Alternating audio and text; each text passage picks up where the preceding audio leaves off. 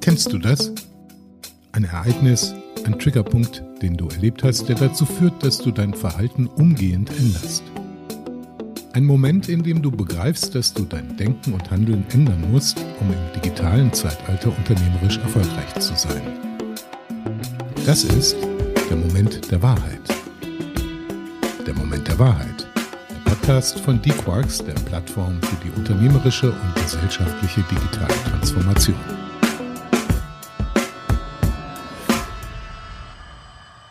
Herzlich willkommen zu einer neuen Ausgabe unseres Podcasts, der Moment der Wahrheit.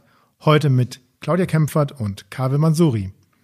Claudia, du bist eine der bekanntesten Wissenschaftlerinnen für Energie- und Klimaökonomie.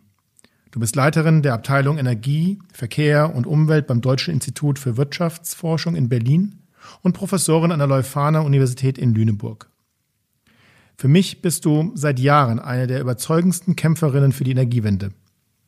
Du erklärst, klärst auf, du kämpfst für deine Überzeugungen, gehst an den Stellen Konflikte mit Industrie und Politik ein, wo es notwendig ist. Du lehnst moderne Kohlekraftwerke genauso ab wie die Gaspipeline Nord Stream 2. Und zwar, weil du beide Ansätze für klimapolitisch falsch hältst. Und du sprichst, und das schätze ich sehr an dir, immer von einer positiven Zukunft, wenn du uns dein Bild von einer klimaneutralen Wirtschaft beschreibst. Auf der anderen Seite berechnest du uns die Folgen des Klimawandels und weißt, dass Handeln in der Klimapolitik immer billiger ist als Nichthandeln.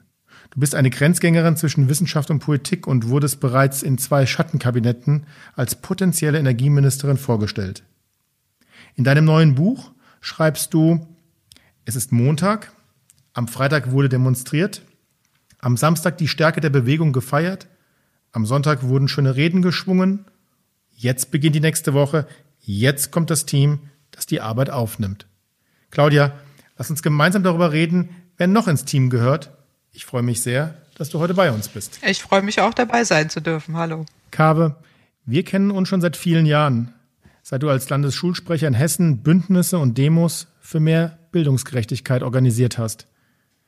Für mich bist du einer der Menschen, die immer bereit sind, politische Verantwortung zu übernehmen und der in der Lage ist, andere auf seiner politischen Reise mitzunehmen. Sie an sich zu binden. Jemand, der Zugehörigkeit herstellen will. Jemand, der voller Überzeugung zugibt, dass ihn seine politische Arbeit erfüllt. Heute bist du Vorsitzender des großen Bezirks Hessen Süd der SPD. Und das mit 30 Jahren. Ein Vorgang, der noch vor vielen Jahren undenkbar gewesen wäre und der heute den notwendigen Wandel der ältesten deutschen Partei charakterisiert. Du arbeitest heute als Wirtschaftsanwalt für den öffentlichen Sektor und berätst unter anderem Energieversorger und Krankenhäuser. Du hast in deinem Leben von dem Aufstiegsversprechen der deutschen Gesellschaft profitiert.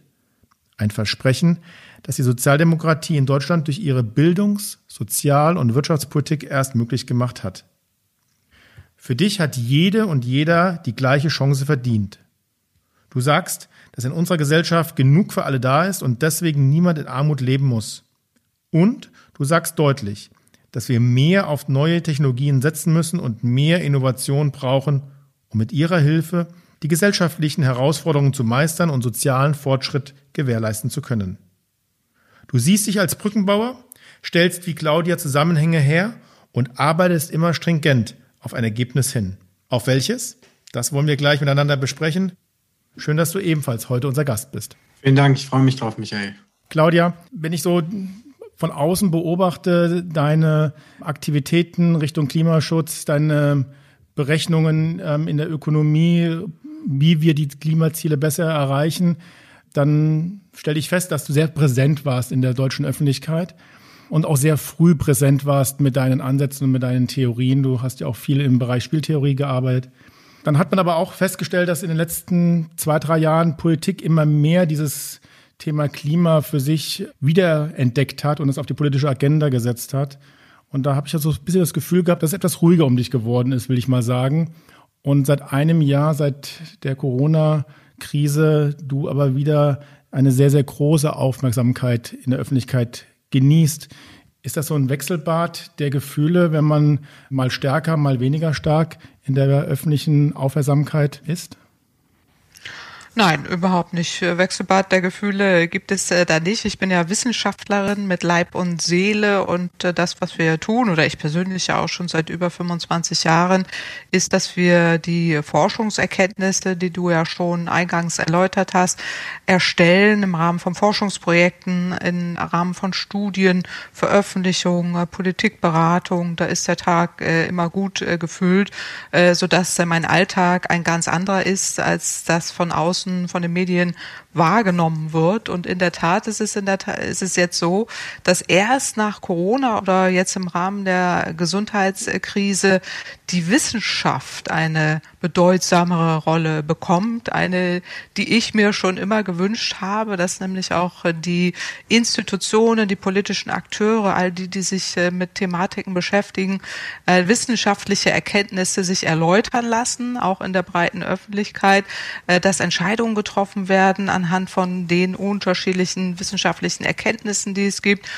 und dass es auch gut funktioniert im Rahmen einer gut funktionierenden Demokratie, dass eben diese äh, Rolle, die die Wissenschaft hat, äh, genauso eingebunden wird. Und äh, wer hätte das gedacht, jetzt auch vor Corona, dass wir alle mal wöchentlich Podcasts zu, von Virologen hören und gebannt zuhören, wissenschaftliche Erkenntnisse allgemein verständlich dargelegt werden. Es ist für mich ein großes Fest, da auch zuzuhören und zu sehen, wie Wissenschaft auch begeistern kann. Und das nicht nur in der, in der Öffentlichkeit. Aber der äh, Klimaschutz äh, hat äh, jetzt im Zuge der letzten Jahrzehnte eine ganz unterschiedliche Rolle durchlaufen. Es gab die Erkenntnisse, dass wir einen Klimawandel haben, dass wir Klimaschutz machen müssen, schon vor über 40 Jahren. Und die Klimaforscher sind sich da sehr einig.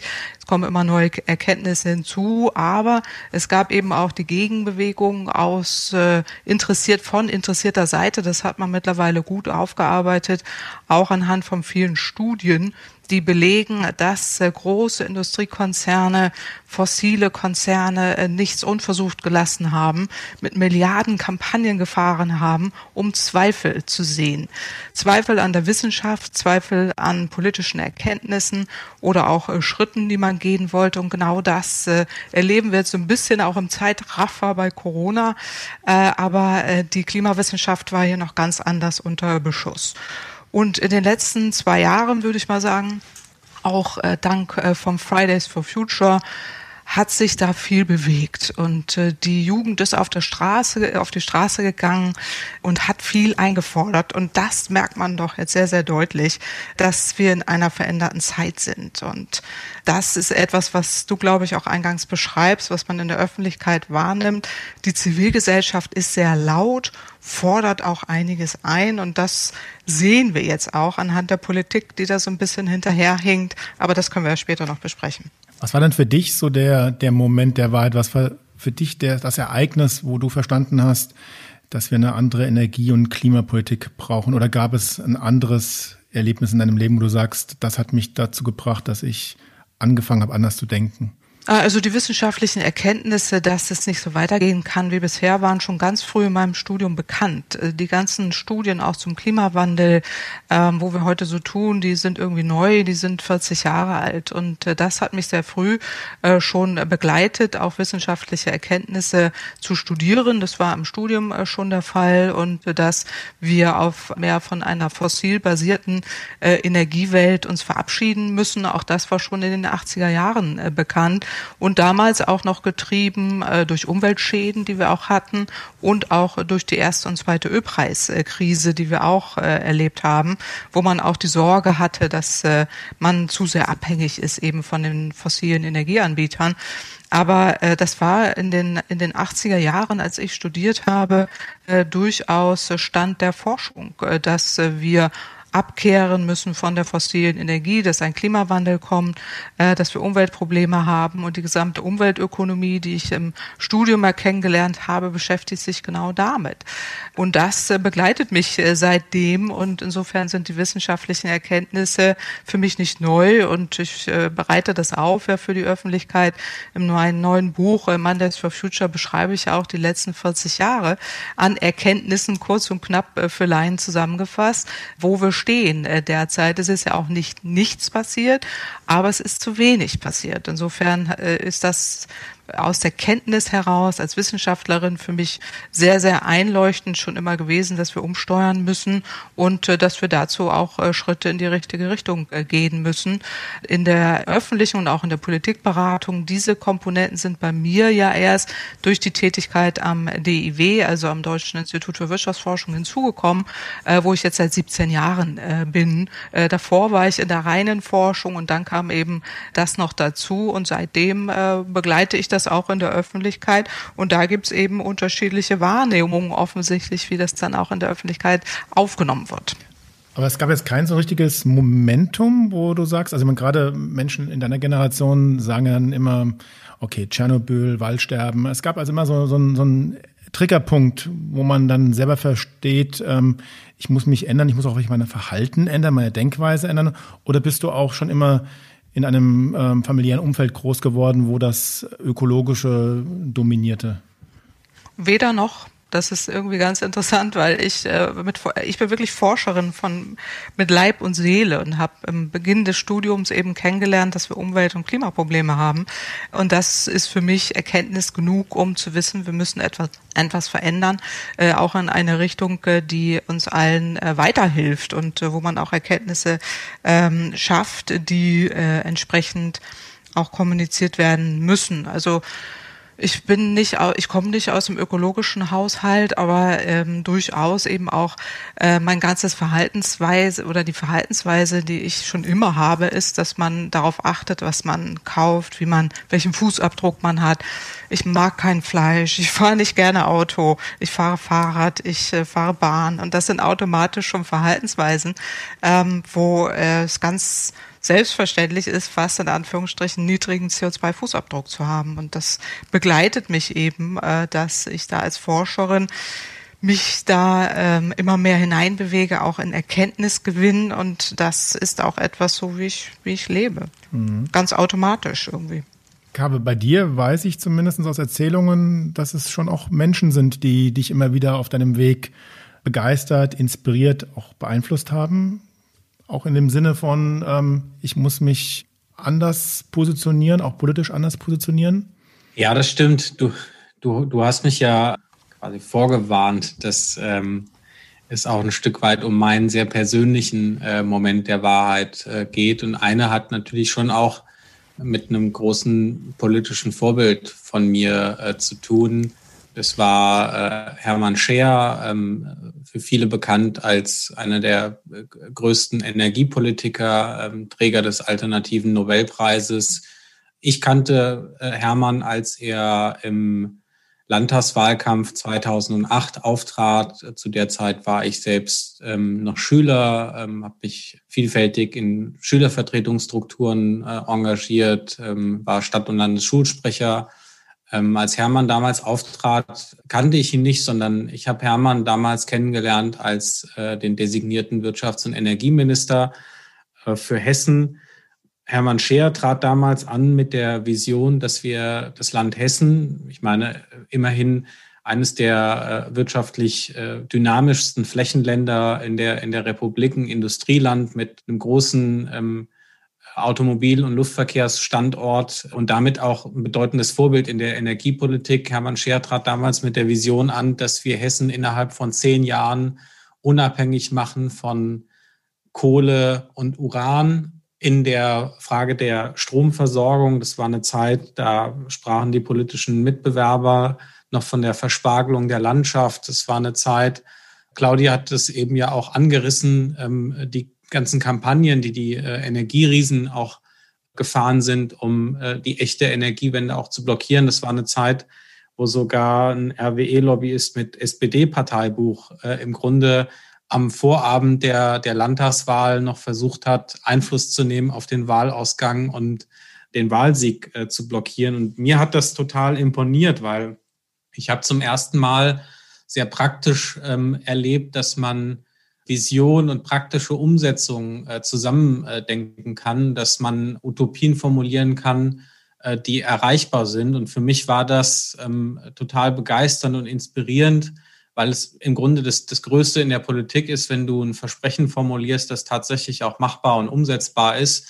Und Hermann Scheer hat das ja auch damals mit einem detaillierten Konzept überlegt. Und wenn man jetzt mehr als zehn Jahre äh, danach zurückblickt und sich die Frage stellt, wie hätte äh, eigentlich die komplette Energiepolitik in Deutschland verlaufen können, wenn Hermann Scheer damals Energieminister geworden wäre, das ist schon rückblickend einerseits tragisch, dass das nicht passiert ist, aber andererseits hat es mich angespornt, mich einzubringen, mich zu engagieren, hat mir aber gleichzeitig auch gezeigt, wenn man sich einsetzt für echte Veränderung, dann muss man mit großen Widerständen auch rechnen. Man muss auch bereit sein, diese Widerstände zu überwinden. Und insoweit äh, war es natürlich äh, einerseits vor allem diese Vision von einer anderen alternativen, nachhaltigen Gesellschaft, aber es waren auch sehr äh, konkrete Persönlichkeiten, äh, die mich dazu animiert haben, das zu machen, was ich heute mache. Und das hat sich auch auf dein Verhalten im Umgang mit Konsum, mit Mobilität ausgewirkt? Oder nur auf dein politisches Verhalten, deine Statements, deine politischen Denkrichtungen? Naja, ich überlege mir in meinem Alltag schon, was nachhaltig ist. Und ähm, für mich ist Nachhaltigkeit auch ein bisschen mehr als nur äh, Klimaschutz ich bin ja in einem äh, SPD-Bezirksverband aktiv, ähm, der schon seit Jahrzehnten ähm, über Nachhaltigkeit spricht, der Persönlichkeiten wie unsere frühere Entwicklungshilfeministerin Heidemarie Wiczorek-Zoll ähm, hervorgebracht hat. Für mich ist Nachhaltigkeit eben eine Mischung äh, aus sozialer Gerechtigkeit, aus einem verantwortungsvollen Umgang mit natürlichen Lebensgrundlagen, weil es nur eine Erde gibt, die wir ähm, an nachfolgende Generationen weitergeben können und auch mit, äh, mit wirtschaftlicher Dynamik. Und deswegen mache ich es mir jetzt in meinem Alltag nicht so einfach, dass ich sage, ich äh, steige dann lieber auf das Elektrofahrzeug um und verzichte auf in Langstrecken auf, auf den Diesel, weil man sich natürlich äh, die Frage stellen muss, und ich stelle sie mir auch sehr konkret, zu welchen Umwelt- und Arbeitsbedingungen werden denn eigentlich die seltenen Erden für die, für die Batterien in äh, Schwellenländern äh, abgebaut? Und ich finde, die Debatte in Deutschland nimmt auch gerade eine ganz interessante Wendung, wenn wir jetzt äh, an der Frage Lieferketten uns nämlich genau überlegen, wo kommen die Rohstoffe her, unter welchen Bedingungen wird da gearbeitet und gewerkelt, bis hin zu der Situation, wenn ein konkretes Produkt auch bei uns im Geschäft steht und wir uns das kaufen können. Und das ist schon etwas, das ich mir immer sehr konkret auch in meinem äh, Alltag überlege. Da geht es aber häufig auch darum, zu welchen Arbeitsbedingungen äh, wird etwas äh, produziert. Auch das hat für mich viel mit Nachhaltigkeit zu tun. Und ähm, für mich geht das, was ich sehr konkret selbst tue, und das, was ich politisch erwarte, häufig auch Hand in Hand, weil ich nicht glaube, dass man die Verantwortung für die ganze Welt auf einzelne Menschen ausschließlich reduzieren kann, sondern viele Missstände sind strukturell und deswegen müssen wir auch strukturell äh, was ändern und können nicht nur erwarten, dass, dass Einzelpersonen ihren Konsum anpassen, wenngleich das auch einfach eine wichtige Schlüsselstelle ist. Denn gerade wenn wir uns überlegen, äh, was große Marktteilnehmerinnen, Teilnehmer, insbesondere der Staat bewirken könnten, wenn die ihr Konsumverhalten ändern, beispielsweise in der Textilbeschaffung, dann sieht man, dass eine Veränderung im Konsum schon auch Wirkung erzielt und das äh, nicht nur im Kleinen, sondern auch im Großen in der ganzen Welt. Ich muss mal an euch beide fragen und ich stelle es mal einfach als These hier in den Raum für uns drei. Warum tun wir uns eigentlich so schwer, die privaten Klimaverursacher namentlich zu benennen? Mal ganz ehrlich, das sind doch wir. Wir, die in Deutschland leben, wir, die reich sind, die wohlhabend sind, die ein bestimmtes Konsumverhalten haben, die ein bestimmtes Mobilitätsverhalten haben. Wir sind doch diejenigen, ehrlicherweise, die ähm, am meisten hier den Klimawandel mit befeuern. Und wir tun uns so schwer, dann auf Dinge zu verzichten, wo man ja immer fragen muss, was ist denn das für ein Verzicht? Ähm, wenn ich vielleicht mit dem öffentlichen Personennahverkehr zum Arbeitsplatz fahre, es gibt ja kein Recht, mit dem Auto zum Arbeitsplatz zu fahren. Also auf was verzichten wir eigentlich und warum tun wir uns aus eurer Sicht es so schwer, mal Ross und Reiter zu benennen?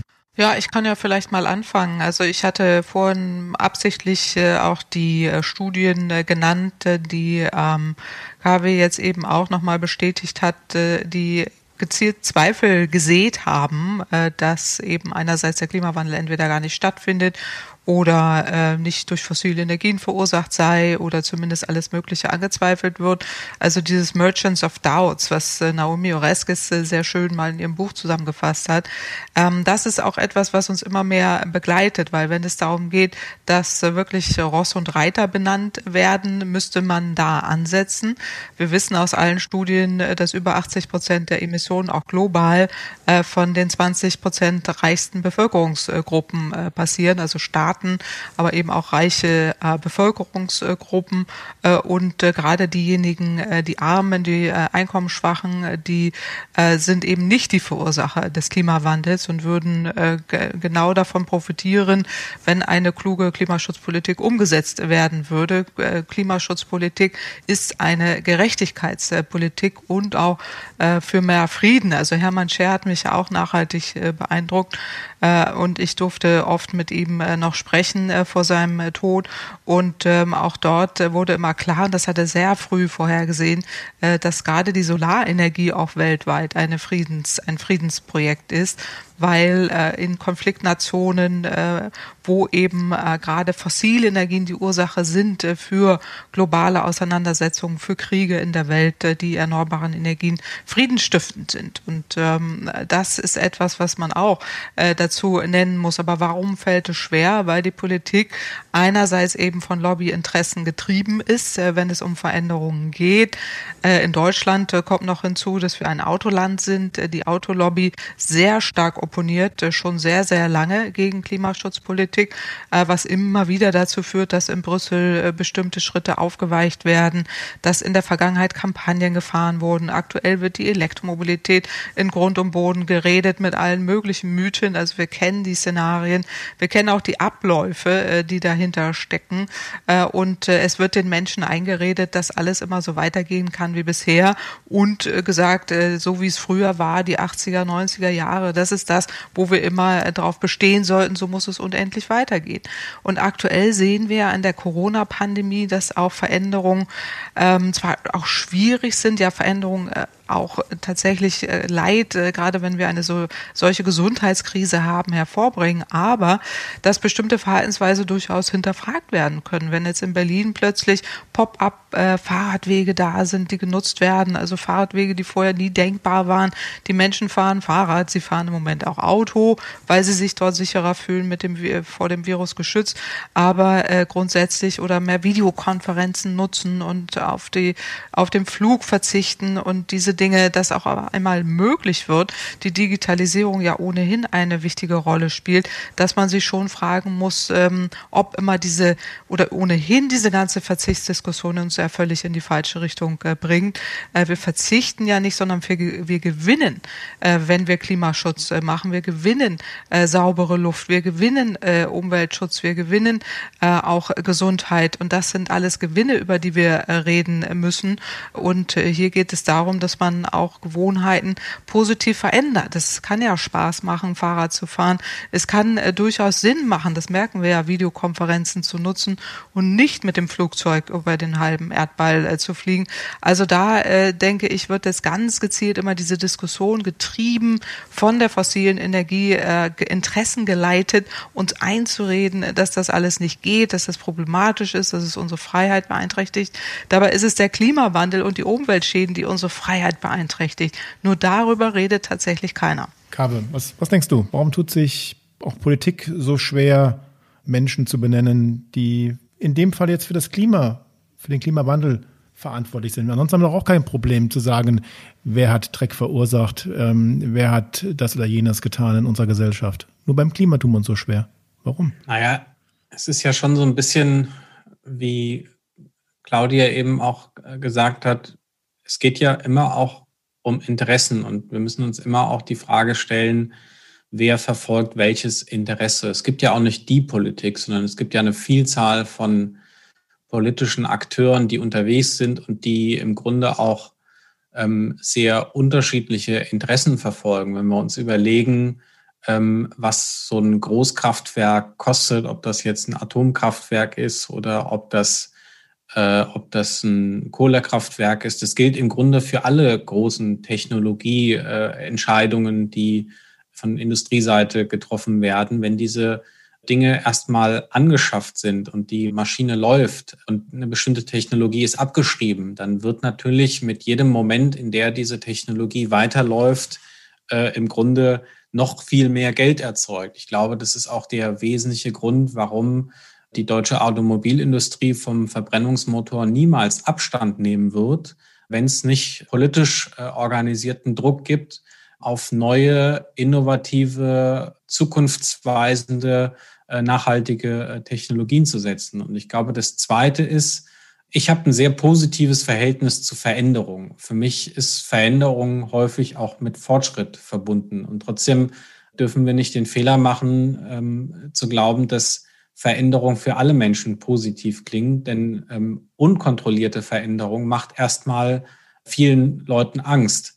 Gerade in der Arbeits- und Industriegesellschaft wie der unseren muss man sich immer die Frage stellen, wenn Millionen von Menschen ihre Familien ernähren mit Arbeitsplätzen in einer energieintensiven Industrie, auch in der Automobilindustrie. Und wir haben jetzt eine Debatte darüber, dass das Technologien sind, die wir uns ähm, mit Blick auf künftige Generationen, mit Blick auch auf Klimaveränderungen der Welt nicht mehr leisten können taucht natürlich die Frage auf, von was ernähre ich dann anschließend ähm, meine Familien? Und das ist äh, dann die entsprechende spannende Aufgabe auch für politische Akteure im Dialog mit, mit Wissenschaft auch zu überlegen, was Technologien sein können, äh, wo auch nachhaltige, ähm, zukunftsfördernde äh, Arbeitsplätze entstehen. Auch das war ja ein Punkt, den ich damals an der Energiewende-Diskussion, so wie Hermann Scher sie geführt hat, so, so spannend fand, weil da ging es ja nicht ausschließlich darum, die Luft nur sauberer zu machen, sondern es ging auch darum, die Gewinne aus der äh, Energieindustrie äh, fairer zu verteilen, äh, Wertschöpfung in die Region zu holen, äh, wegzukommen von diesen ausschließlich an äh, Aktionärsinteressen ausgerichteten äh, Energiekonzernen. Aber das ist eine gestaltende Aufgabe und das ist auch eine sehr schwierige Aufgabe. Und ähm, ich glaube, viele scheuen sich auch davor, äh, in diese Diskussion äh, reinzugehen, gerade in einer Zeit, wo im Grunde viele Auseinandersetzungen auf äh, Twitter auf 140 Zeichen stattfinden und es, glaube ich, sehr schwierig ist, erstens Zusammenhänge herzustellen, zweitens komplexe Sachverhalte aufzuzeigen und drittens auch zu Lösungen zu kommen, die das Leben von Menschen besser machen. Aber ich bin da, ich bin Zukunftsoptimist und auch ein ähm, auch ein Freund von, von neuen Technologien. Und wenn ich zurückblicke in die, in die Geschichte, ähm, ich komme jetzt auch nicht aus einer Partei, die versucht hat, sich technologischen Fortschritt immer in den äh, Weg zu stellen, sondern äh, das Ziel, das die letzten äh, 156 Jahre eigentlich in der Regel auch gut funktioniert hat, war ja immer dafür zu sorgen, dass aus technologischer Veränderung sozialer Fortschritt wird. Und wenn ich es jetzt mal ganz platt mache, dass Leute heute nicht einen ganzen Tag lang ähm, äh, als äh, Lohnarbeiter unterwegs sein müssen, um sich dann am Feierabend ein Leib Brot zu leisten. Das ist ja ein Erfolg, aber das ist halt gelungen, äh, weil man diese Veränderung auch sozial gestaltet hat. Und ich glaube, das ist die wesentliche Herausforderung, auch die, die jetzt vor uns liegt. Ich frage mich nur, wenn wir so viele widerstrebende Interessen haben. Ja, wir, ihr habt gerade wunderbar dargelegt, wie, seit wie vielen Jahrzehnten wir eigentlich wissen, ähm, wie wir Klimaschutz machen müssten. Wir wissen politisch, was eigentlich zu tun ist, ähm, um entsprechende Regularien auch so zu formulieren, dass sich Wirtschaft darauf einstellen kann. Ähm, du hast angesprochen, dass Hermann schon vor zehn Jahren oder schon fast vor 13 Jahren formuliert hat, wie eigentlich eine, ein, ein Umstieg auf erneuerbare Energien zu 100 Prozent funktionieren kann, ähm, ohne dass hier die Lichter ausgemacht werden. Das heißt, wir haben den Erkenntnisgewinn, wir wissen, welche Maßnahmen wir gehen müssen. Sind wir einfach als Gesellschaft zu schwach, gegen ein paar Kapitalinteressen uns wirklich nachhaltig durchzusetzen? Also ich glaube nicht, dass wir gesellschaftlich zu schwach sind, ähm, uns durchzusetzen. Es ist, man muss einfach nur sehen, dass ähm, die interessengeleitete Kommunikation seitens der Gegner enorm aufwendig und auch sehr erfolgreich war. Das kann man nicht anders sagen. Nicht nur in Deutschland, sondern auch äh, weltweit. Und ich bin sehr froh, dass man das jetzt auch wissenschaftlich gut aufgearbeitet hat und immer mehr aufarbeitet, wie viel Geld in diese Kommunikation allein gegangen ist, die eben diese Zweifel streuen und die Veränderung anzweifeln und äh, Fake News verbreitet werden. Das ist ja kein neues Phänomen, aber erst mit äh, dem jetzt scheidenden äh, US-amerikanischen Präsidenten so richtig sichtbar geworden. Wir kennen das äh, Problem schon lange, äh, weil eben damit Zweifel gesät werden sollen und äh, die Demokratie ist in der Tat dann in Gefahr und das kann man in den USA gut ablesen, wenn äh, die Institutionen, wie sie ineinander funktionieren, versagen. Also wenn die Wissenschaft nicht mehr angehört wird, wenn die Politik nicht mehr auf wissenschaftlichen Erkenntnissen Entscheidungen trifft, wenn die Zivilgesellschaft ihre Einmischungspflicht auch äh, verliert, wenn Fake News äh, verbreitet werden und die Wissenschaft äh, nicht gegenhält. Wenn all das äh, stattfindet, dann bekommen wir mehr und mehr Probleme. Das liegt aber nicht an der Gesellschaftsform an sich, sondern daran, dass ganz gezielt Demokratie ausgehebelt werden soll. Das ist ja auch äh, genau die Strategie von bestimmten Staatenlenkern, Populisten, äh, die diese Strategie fahren, um eben die breite Zivilgesellschaft nicht mehr hören zu müssen. Und äh, das ist etwas, wo wir in Deutschland sagen müssen, wir haben hier einen enormen Schatz, den müssen wir auch pflegen, hegen und pflegen und wertschätzen, weil das uns stärkt, weil eine gute Demokratie dazu führt, dass wir sehr wohl handlungsfähig sind. Aber wir müssen eben auch die Schritte gehen, die notwendig sind, damit diese Zweifler nicht äh, immer wieder so stark gehört werden, beziehungsweise auch die Wissenschaft ihre Rolle hier stärker wahrnimmt, äh, solche Zweifel einzuordnen und auch wissenschaftlich gegen zu halten, wenn das tatsächlich auch sichtbar ist, äh, dass ein Gegenhalten äh, notwendig ist. Und genau das äh, machen wir ja auch mehr und mehr. Jetzt durch die For Future Bewegung im weitesten Sinne ist auch Science for Future entstanden. Ähm, ein Zusammenschluss der Wissenschaften, die sich auch einmischen, die auch darlegen, Moment einmal, jetzt geht es wieder in die falsche Richtung. Wir haben aber Erkenntnisse, dass das anders aussieht. Und dass es, seitdem es die Fridays for Future gibt, die Jugend, die auf die Straße gegangen ist und die zu Recht einfordert, dass mehr getan wird und vor allen Dingen auch schneller getan wird. Äh, und daraus sind ja ganz viele äh, For Future Bewegungen entstanden, nicht nur die Scientists, Entrepreneurs, Omas und wie sie alle heißen.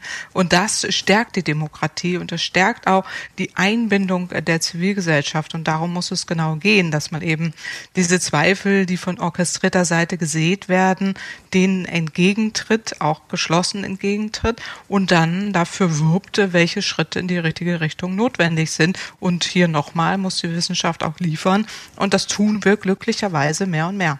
Ich finde das ja einen spannenden Punkt, weil du sprichst ja gerade an ähm, Kommunikation und Medien und die Rolle von Medien in diesem Diskurs, in diesem gesellschaftlichen Diskurs, als auch sozusagen eine, ein Instrument der Gegenbewegung gegen die großen Interessen, die eben mit viel Geld sich ähm, Sendezeit kaufen, aber halt eben auch Kampagnen führen können. Siehst du da die, Medien als Partner, um auch etwas dem entgegenzuhalten? Oder fügen die sich halt auch einfach diesem Spiel, wo es am Ende nur noch darauf ankommt, dass ihr euch in Talkshows möglichst ja unterhaltsam die Gegenargumente ähm, um die Ohren werft, aber eigentlich ein richtiger Dialog oder ein Aufeinander zugehen gar nicht stattfinden, weil man ja davon profitiert, dass es halt eben Streit gibt. Also ich finde, die Medien müssen erstmal informieren. Das ist erstmal das Allerwichtigste. Das äh, wie ich eingangs erwähnt habe, dass wir jetzt Podcasts haben, wo auch Virologen stundenlang virologische Erkenntnisse formulieren, ist hochinteressant. Das brauchen wir erstmal sehr viel mehr für alle Disziplinen, inklusive Klimaschutz oder Klimawandel. Äh, das ist mal äh, Schritt eins. Auf der anderen Seite brauchen die Medien, und das sieht man ja in den USA, was passieren kann, wenn es nicht äh, da ist, ganz klare Regularien. Ich bin ein großer Fan des öffentlich-rechtlichen Rundfunks, weil wir hier sicherstellen können, dass wir zumindest im größten Teil unbeeinflusste Medienberichterstattung haben. Der Journalismus äh, braucht seine Kriterien, der muss auch frei und unabhängig sein. Viele Gelder, äh, die ich überhaupt äh, spenden kann mit meinem schmalen Budget, spende ich auch in unabhängigen Journalismus auch weltweit, weil es so wichtig ist, dass man hier eine Öffentlichkeit generiert, eine freie Berichterstattung hat, nicht drangsaliert von irgendwelchen Staatenlenkern, auch nicht als politisches Organ missbraucht wird, um um irgendwas zu vermelden als Haus- und Hoffunk, sondern hier ganz klare Kriterien sind, äh, wo auch die Wissenschaft äh, eine Stimme hat, aber auch viele andere Themen äh, platziert werden. Und wenn manche Menschen das toll finden, wie irgendwie in irgendeiner Talkshow gegeneinander angebrüllt wird, äh, dann äh, scheint es dafür eine Zuhörerschaft zu geben. Ich gehöre da nicht dazu, aber sei es drum. Was ich wichtig finde an dieser Stelle ist wirklich, dass einerseits äh, wirklich informiert wird, auch frei und äh, nach den Kriterien des seriösen Journalismus informiert wird. Und das schließt aus, dass ein bestimmtes Institut in Anführungsstrichen, die äh, bezahlt wird von der, von welcher Seite auch immer, von äh, fossilen Lobbyisten, sagen wir es mal so, wie es in den USA ja stattfindet, dann äh, bestimmte Fake News verbreitet, wo Wissenschaftler gegen schon ihre Gegenarbeiten veröffentlicht haben, die aber nicht veröffentlicht werden, wird es hochproblematisch. Und dagegen das muss man eindämmen. Oder wenn solche Institute entstehen, die da ihre eigenen Medienkanäle bauen, dass man das einordnet und äh, wie jetzt zum Beispiel in den USA CNN, die da wacker gegenhalten, äh, wenn da äh, auf der anderen Seite zehn Sender irgendwas anderes äh, formulieren, was mit wissenschaftlicher Wahrheit oder überhaupt mit Wahrheit und Objektivität nichts mehr zu tun hat. Und das äh, ist äh, Schritt Nummer eins. Schritt Nummer zwei ist tatsächlich, dass ähm, wir auch kenntlich machen müssen und äh, das habe ich in der Vergangenheit manchmal vermisst ist, dass bestimmte Kampagnen auch äh, so aufgedeckt werden. Das passiert Gott sei Dank immer mehr und mehr, auch dadurch, dass wir ähm, eine breitere Partizipation haben.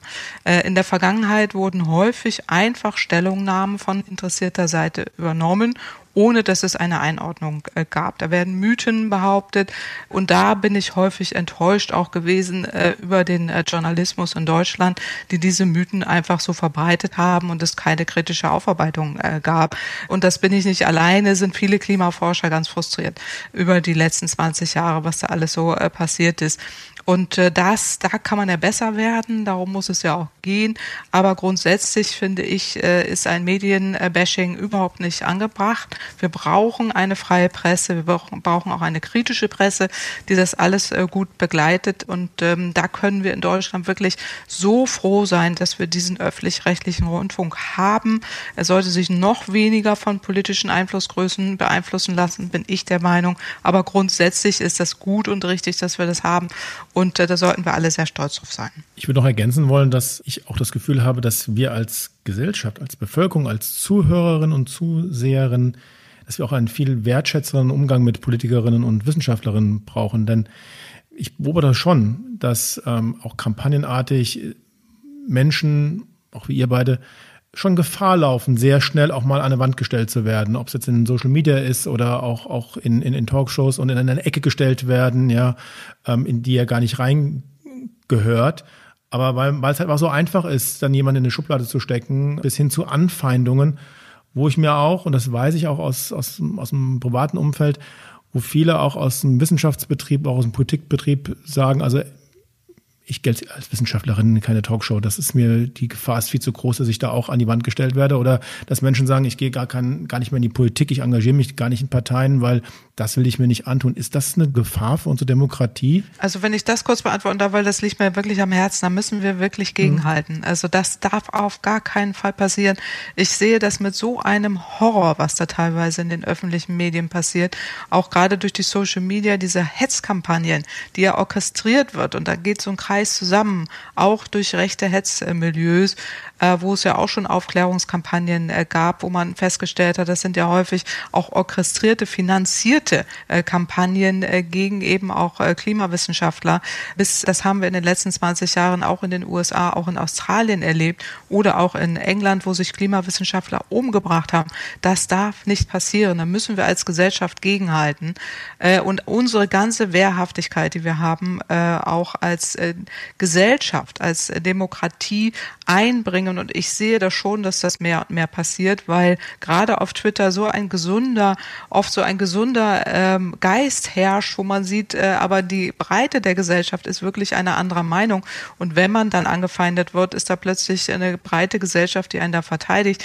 Das äh, geht mittlerweile in die richtige Richtung, aber es war eben so lange nicht der Fall. Und gerade auch für die Politik, das kann Kavi jetzt besser beantworten, aber ich finde es eine Katastrophe, dass auf kommunaler Ebene dort solche Anfeindungen vorherrschen, dass auch äh, Familienmitglieder eingeschüchtert werden. Das darf nicht passieren. In den USA bis zu dieser Stürmung des Kapitols, das darf nicht passieren. Wir müssen dagegenhalten. Äh, und da sind wir alle gefordert, die gesamte Gesellschaft, äh, dass äh, wir da wirklich aufstehen müssen. Entschuldigung, wenn ich jetzt hier so leidenschaftlich werde, aber das ist etwas, was, was ich, was mir wirklich am Herzen liegt. Und da sind wir alle gefordert.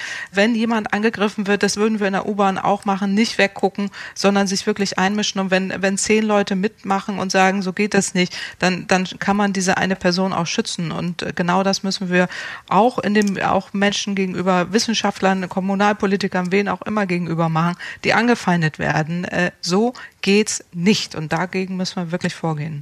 Ich kann mich an den Appell nur anschließen und die Gefahr ist ja, ist ja real. Wir haben ja eben über die Bedeutung des Meinungswettstreits für unsere ähm, Demokratie gesprochen.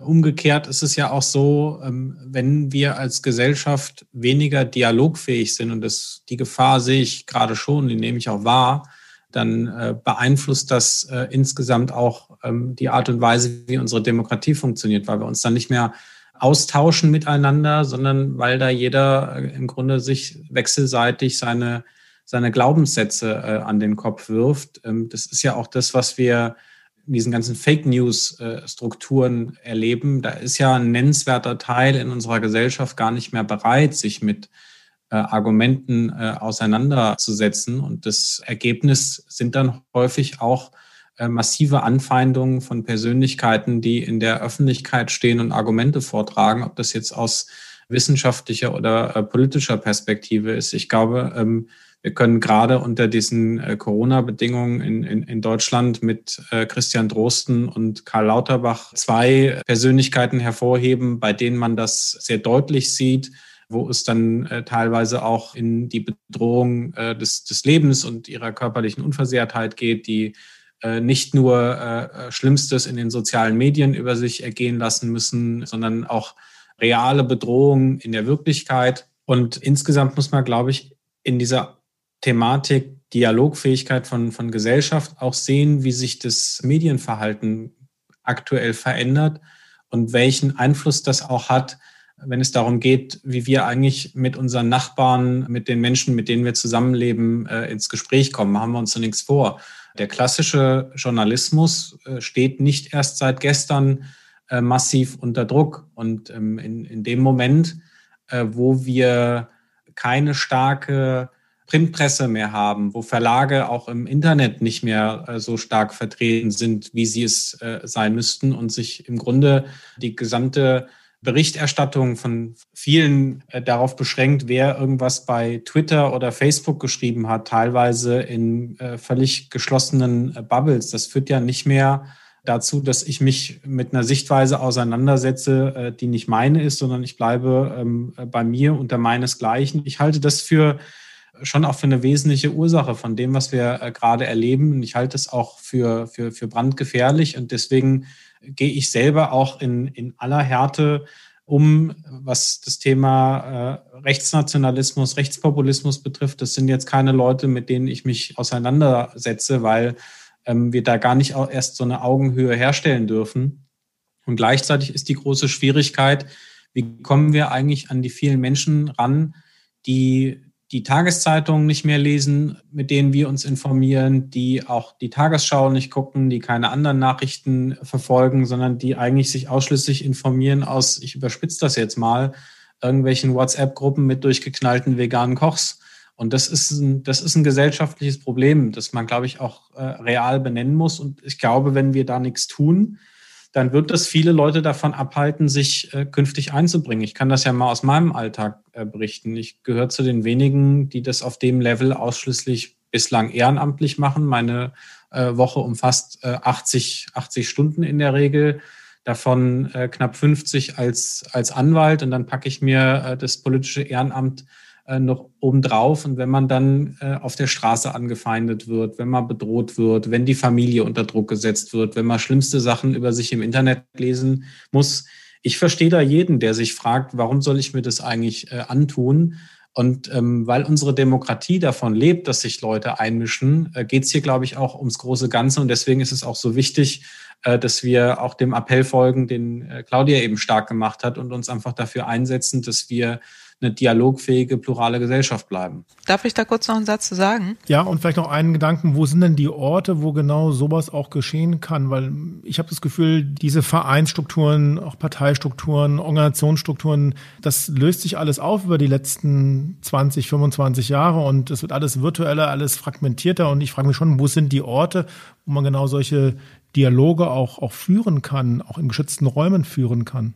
Ja, also äh, ich finde es nämlich sehr wichtig, äh, was, äh, was KW gerade sagte, dass ähm, in der Tat diese Einschüchterungskampagnen, die es ja gibt, genau zum Ziel haben, dass sie an der Demokratie sägen sollen, dass wir den Eindruck haben oder Angst geschürt werden soll, dass man sich nicht mehr einmischt, dass bestimmte Meinungen vertreten werden und die, die schweigende Mehrheit, das wollte ich nämlich jetzt noch sagen, das wissen wir aus den Studien, ist über, über 80 Prozent. Das sind 20 Prozent maximal, die in diesen Echokammern ähm, drin sind und irgendwie Extrempositionen vertreten.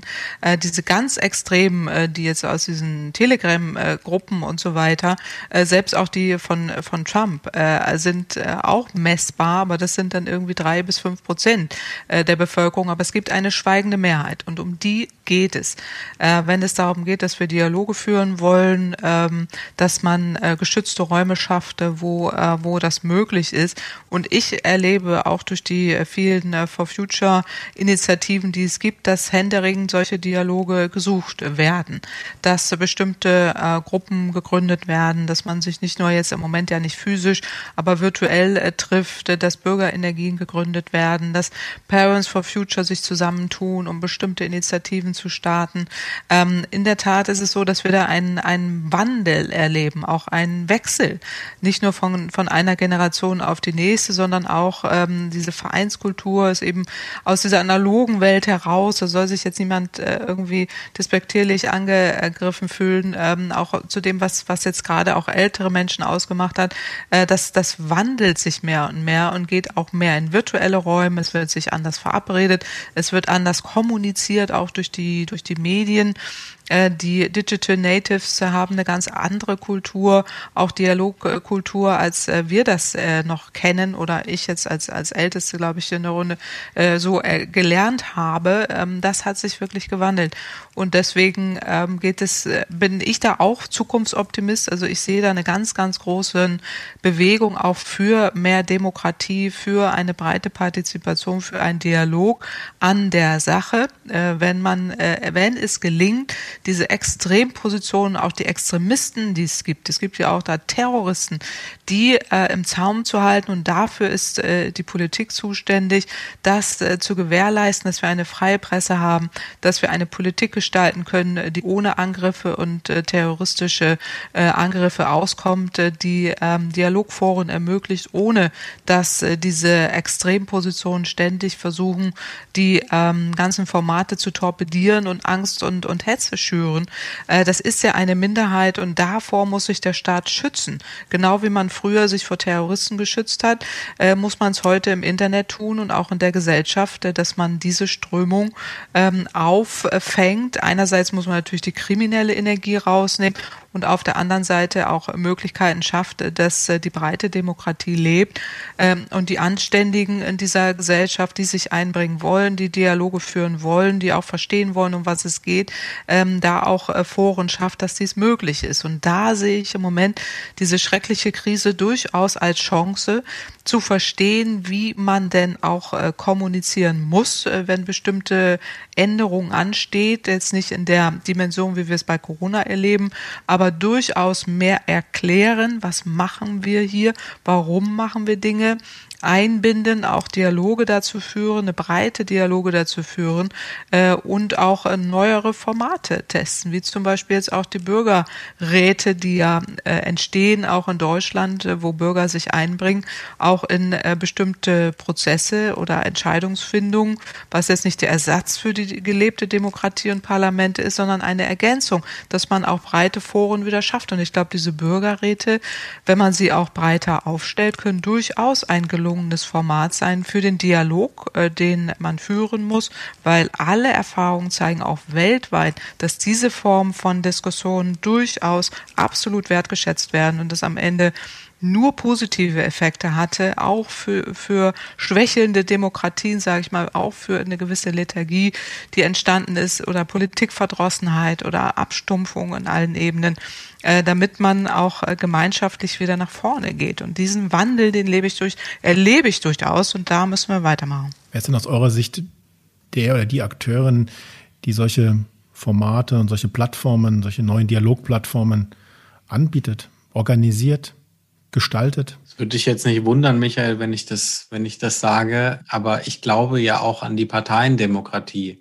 Und ich bin total offen in einer, in einer Gesellschaft, die sich auch weiterentwickelt, auch Neues auszuprobieren, ähm, auch solche Rätestrukturen auszuprobieren, wo man eine repräsentativ ausgewählte Zahl von, von Leuten an den Tisch holt. Ähm, erstens, um, um eine gewisse Nähe auch äh, herzustellen zwischen einem parlamentarischen Betrieb, der sich, glaube ich, kulturell auch äh, weit von vielen Menschen äh, wegentwickelt hat. Und zweitens auch, um immer abzutesten, ob die Debatten, die in den Parlamenten geführt werden, äh, dem entsprechen, was am Stammtisch diskutiert wird. Und trotzdem brauchen wir, glaube ich, ähm, Lösungen auch für eine, für eine, für eine Gesellschaft mit 80 äh, Millionen Einwohnern. Das können nicht nur kleine Rätestrukturen sein, sondern wir müssen uns überlegen, was wir in der Fläche machen. Und ich glaube, es ist kein Zufall, dass ähm, die Krise, in der sich unsere Demokratie befindet, das muss man, glaube ich, auch schonungslos so benennen, ähm, nicht alleine ist, sondern dass es auch eine Krise von Parteien und Großorganisationen an sich gibt. Da sind ja Kirchen und äh, Gewerkschaften auch nicht äh, von frei. Und wenn wir unterschiedliche Leute zusammenholen, die ähm, unter Regeln sich auseinandersetzen und diskutieren und debattieren und versuchen, miteinander Lösungen zu entwickeln, dafür muss es ja Räume geben. Und es waren, glaube ich, in der Vergangenheit äh, genau diese, diese Großorganisationen, die ähm, teilweise heute ein bisschen verstaubt und aus der Zeit gefallen wirken. Insoweit geht es, glaube ich, auch darum, dass wir uns innerhalb dieser Organisation äh, verändern und, äh, und, und, weiterentwickeln und uns äh, auf die Gegebenheiten äh, einstellen. Das ist ja einer der Gründe, warum ich als Vorsitzender einer Parteistruktur schon auch einen maßgeblichen äh, Anteil meiner, meiner Arbeitszeit äh, darauf verwende, unsere Organisation weiterzuentwickeln, zu überlegen, wie wir Leute aktivieren können, die ähm, Lust haben, sich einzubringen, aber möglicherweise das nicht in der Abendsitzung äh, machen können. Dafür richten wir dann solche ähm, Digitalforen ein, wo entlang von sehr konkreten Projekten dann gearbeitet werden kann, wenn es das Studium, die Erziehungszeit, äh, der, der, der Job zulässt. Äh, das Zweite ist, es wird ja häufig so äh, behauptet, teile das überhaupt nicht. Es entspricht auch nicht meiner Lebenserfahrung, dass so das politische Interesse zurückgegangen sei. Ich glaube, es hat sich ein Stück weit gewandelt und verändert. Ähm, viele engagieren sich lieber jetzt in einem sehr konkreten Projekt, wo sie auch sehr schnell spürbare Ergebnisse äh, erzielen, sind äh, in diesen Future-Bewegungen oder sind in der klassischen Bürgerinitiative oder in einem Elternverband. Es muss, glaube ich, auch darum gehen, dass solche Großorganisationen Dach organisieren, äh, unter dem viele kleine äh, Mosaiksteine und Projekte äh, mitarbeiten können, weil es am Ende ja darum geht, die unterschiedlichen Sichtweisen zusammenzubringen, einen gesamtgesellschaftlichen Dialog zu organisieren und am Ende auch zu einem Versöhnungsprozess zu führen. Denn unsere Demokratie lebt ja davon, dass gerade am Ende sich die Menschen nicht mit der Maximalposition durchsetzen, sondern dass wir einen Kompromiss schmieden, der jetzt nicht als faul empfunden wird, sondern der tragfähig ist und wo sich Leute wiederfinden. Und ich glaube, deswegen ist es auch wichtig, dass wir einen Austausch unterschiedlicher Sichtweisen äh, organisieren. Und ich sehe da schon auch die Verantwortung bei Großorganisationen wie uns Parteien. Hm.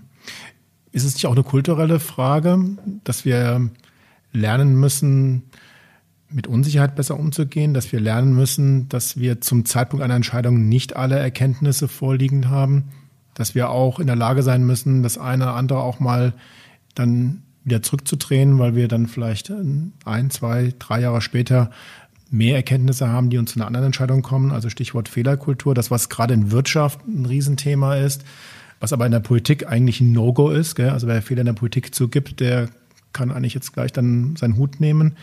Ist das auch etwas, wo wir kulturell einen anderen Stil entwickeln müssen, eine andere Haltung entwickeln müssen?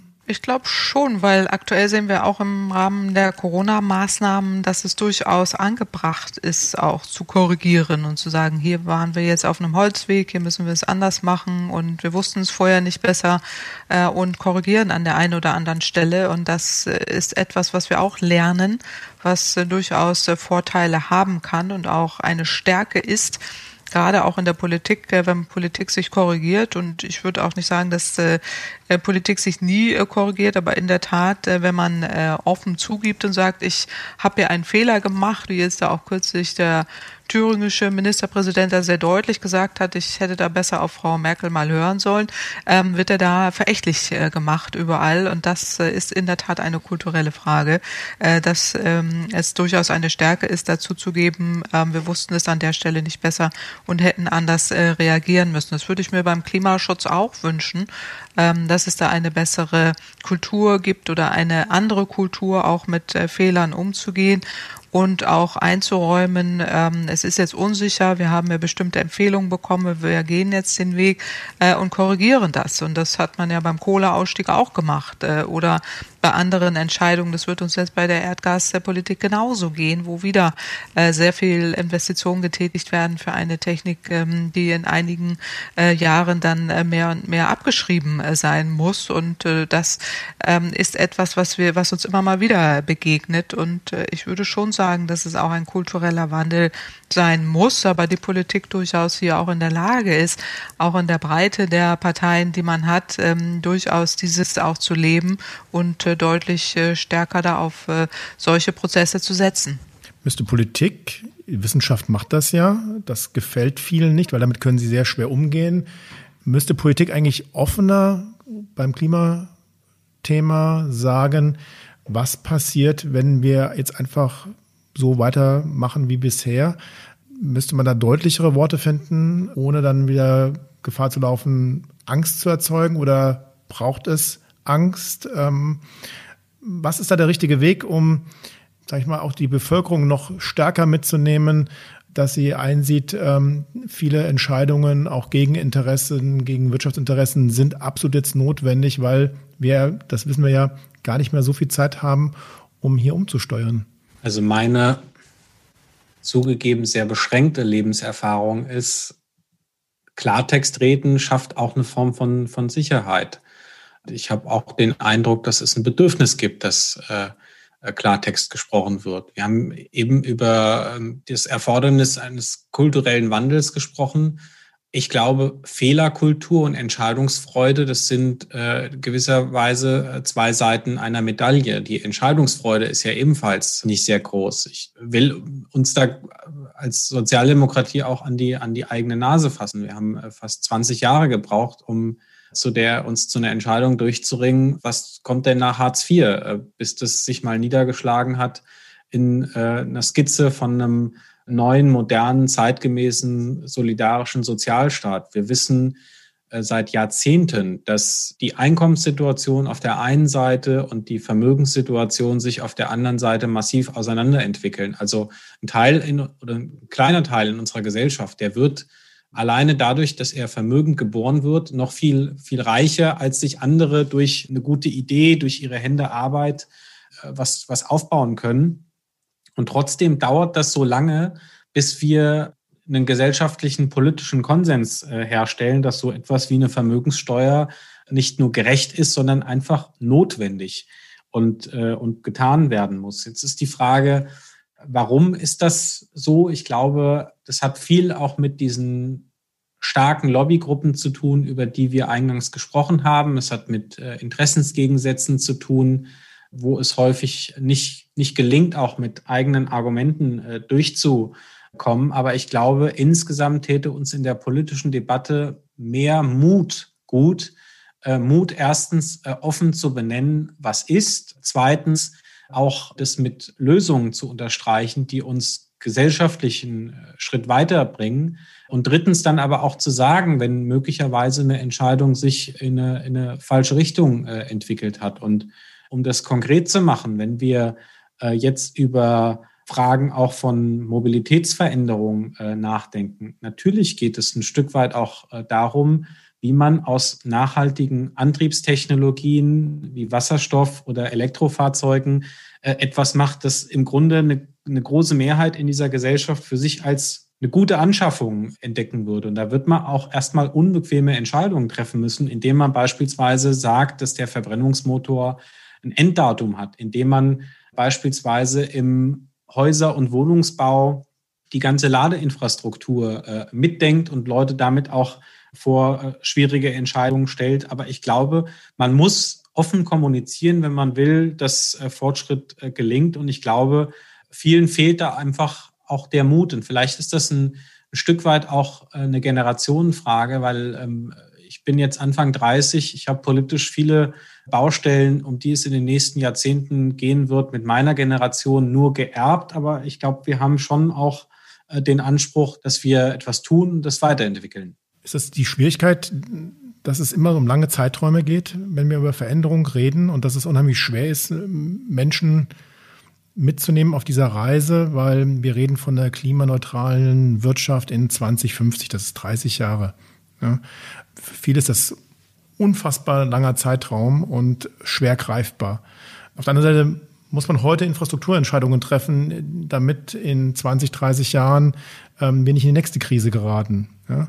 Wir haben auf der anderen Seite aber auch, das merke ich ja bei Politikern immer, ähm, natürlich auch das Problem, dass die Bevölkerung, die Wahlbevölkerung, also diejenigen, die euch wählen habe, die sind in der Regel über 50, über 60. Ja, das ist die größte Wahlbevölkerung, ja, vom Anteil her.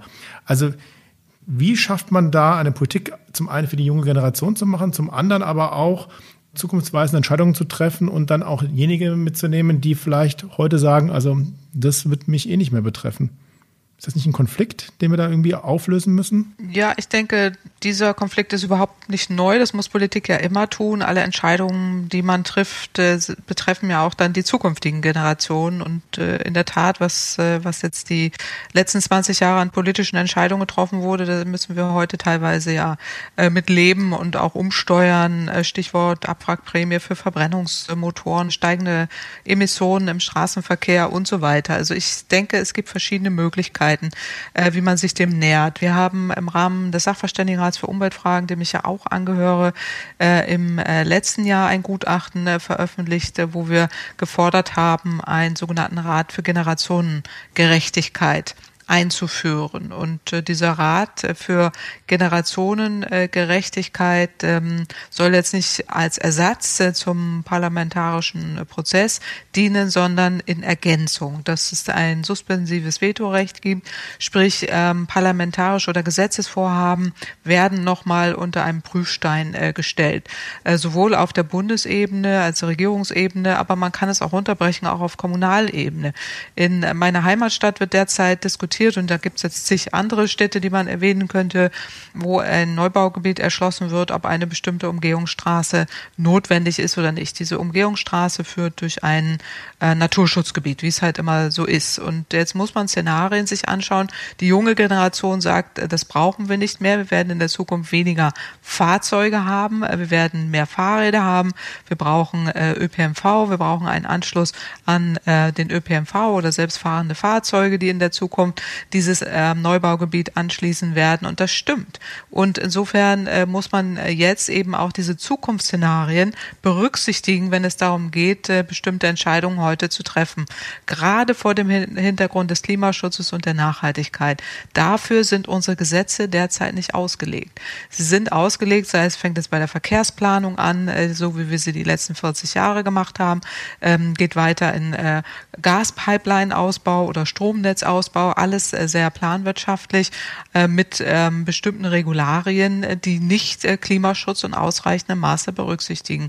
Unsere ganzen Gesetzesvorhaben sind darauf nicht ausgerichtet. Sprich, wir brauchen hier neue Regularien, auch neue Gesetzesmöglichkeiten, wie man eben es vermeidet, dass heutige Vorgaben, die gemacht werden, uns zu mehr Klimaproblemen führen. Und deswegen muss man da an verschiedenen Stellen ansetzen. Wir werben eben dafür, äh, einerseits eben so einen Rat für Generationengerechtigkeit einzuführen, aber andererseits auch Gesetze anzupassen und die Rahmenbedingungen so anzupassen, dass es immer möglich ist, dass man gerade im Punkto Nachhaltigkeit und Klimaschutz es abprüft. Würdest du dir wünschen, Claudia, dass Politik mehr auf Wissenschaft hört?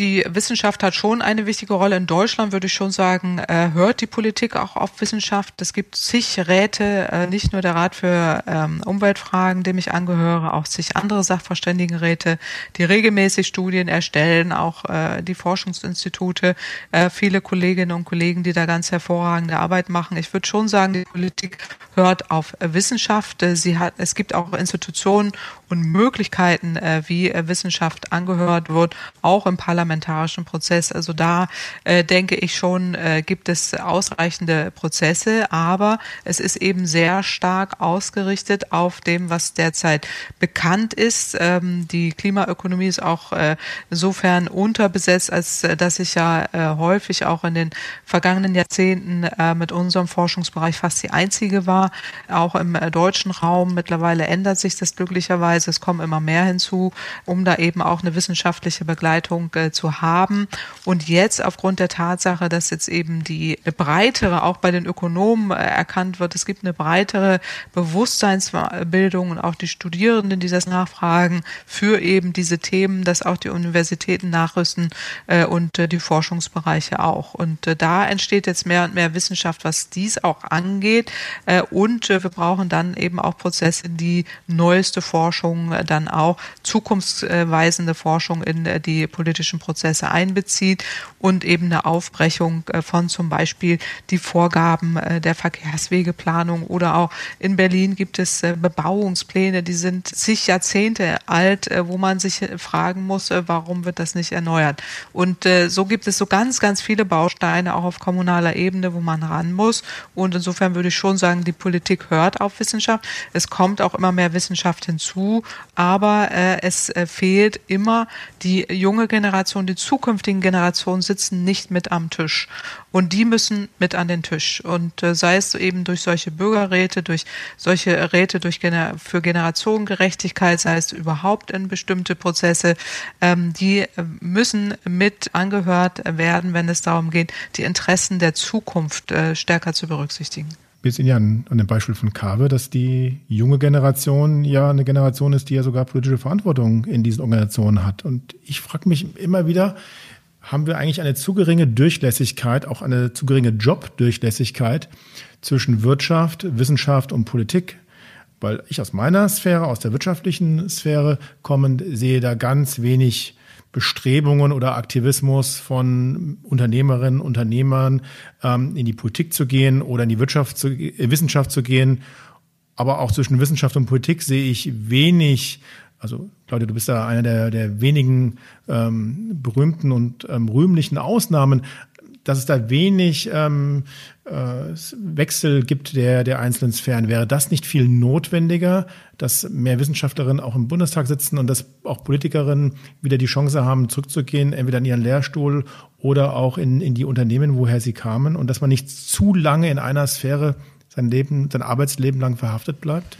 Ich glaube, es ist nie gut, wenn man für einen zu langen Zeitraum sich innerhalb einer Sphäre äh, bewegt, weil es ja immer auch darum geht, gerade in der äh, politischen Diskussion neue Ideen einzubringen, äh, Debatten zu bereichern, ähm, auch neue Akzente zu setzen. Man kann im Grunde nicht 50 Jahre lang neue Akzente setzen, sondern irgendwann entwickelt sich auch eine Diskussion weiter und da muss man auch ehrlich sagen, dass man dann nicht Teil äh, dieser, dieser neuen äh, Diskussion ist. Es ist sicherlich so, dass es uns gut tun würde, immer wieder auch neue, neue Leute aufzustellen. Das ist ja auch eine, eine, Debatte, die ja auch äh, bei uns und ich glaube innerhalb aller Parteien äh, stattfindet, wenn es darum geht, wie man insgesamt auch durchlässiger wird. Viele stellen ja auch die Frage, warum das so lange dauert, wenn man in eine Partei eintritt, äh, bis man sich überhaupt einbringen darf. Das ist ja sozusagen ein, ein Erklärungsmuster für ähm, fehlende Durchlässigkeit. Ich habe insgesamt zu der Frage, ob Politik mehr auf Wissenschaft hören soll, da würde ich vielleicht nochmal einen anderen Aspekt einbringen. Würde ich bejahen, ja, das ist so. Und gleichzeitig sollten politische Entscheidungsträgerinnen und Entscheidungsträger sich aber auch nicht hinter wissenschaftlichem Diskurs verstecken. Also wenn ich jetzt mal jetzt jüngst in dieser Corona-Zeit äh, diesen Podcast von äh, Christian Drosten rausgreife, da hatte ich zeitweise das Gefühl, da wird einem Virologen zugemutet, dass er die Corona-Politik der Bundesregierung erklären soll. Das ist nicht seine Aufgabe. Der Mann ist hoch angesehener Virologe, ein Experte seines Fachs. Aber welche Schlussfolgerungen aus dem folgen, was da an wissenschaftlichen Erkenntnissen präsentiert wird und auch mit welcher Tragweite für die Grundrechtseinschränkung von Bürgerinnen und Bürgern, das ist dann schon auch eine politische Frage. Und die muss dann auch politisch getroffen werden. Und dann muss man auch den Mut haben, vor die Leute zu gehen und das zu erklären. Das ist, ist schon auch, finde ich, ein, ein wichtiger äh, Aspekt darin. Du hast ja vorhin äh, gefragt, Michael, ob das ein Problem ist, dass äh, viele Infrastrukturentscheidungen so lange brauchen, aber man häufig in der Politik sagen von Wahlzeitraum zu Wahlzeitraum denkt. Ich glaube, das ist miteinander verknüpfbar, indem man einerseits immer auch sehr offen über seine Vision spricht und dann gleichzeitig konkrete Schritte benennt, um dieser Vision näher zu kommen. Man könnte auch umgekehrt sagen, wer keinen Kompass hat, der verirrt sich. Also es muss schon auch darum gehen, was ist der rote Faden, den ich hier verfolge. Und ich glaube, dann wird es für viele Menschen auch transparenter, warum bestimmte Entscheidungen so getroffen werden, wie sie getroffen werden. Ich habe das äh, jedenfalls immer äh, versucht so zu gestalten und ich glaube, das, das wäre auch insgesamt ein äh, politischer Fortschritt, wenn uns das gelingen würde. Und das Zweite ist, dass bestimmte Entscheidungen so lange brauchen und gerade in diesem Infrastrukturbereich wir so, so langsam sind. Äh, Claudia hat ja auch von den gesetzgeberischen Rahmenbedingungen gesprochen. Das ist ja jetzt nicht in Stein gemeißelt, das kann man ja auch schneller gestalten. Wenn wir jetzt mal diesen jüngsten Konflikt auch in Hessen um den Autobahnausbau im äh, Vogelsbergkreis nennen. Das ist ja wirklich ein Paradebeispiel dafür. Da ist mal vor äh, Jahrzehnten eine Infrastrukturentscheidung äh, getroffen worden und die hatte zu dieser Zeit auch ihre Berechtigung.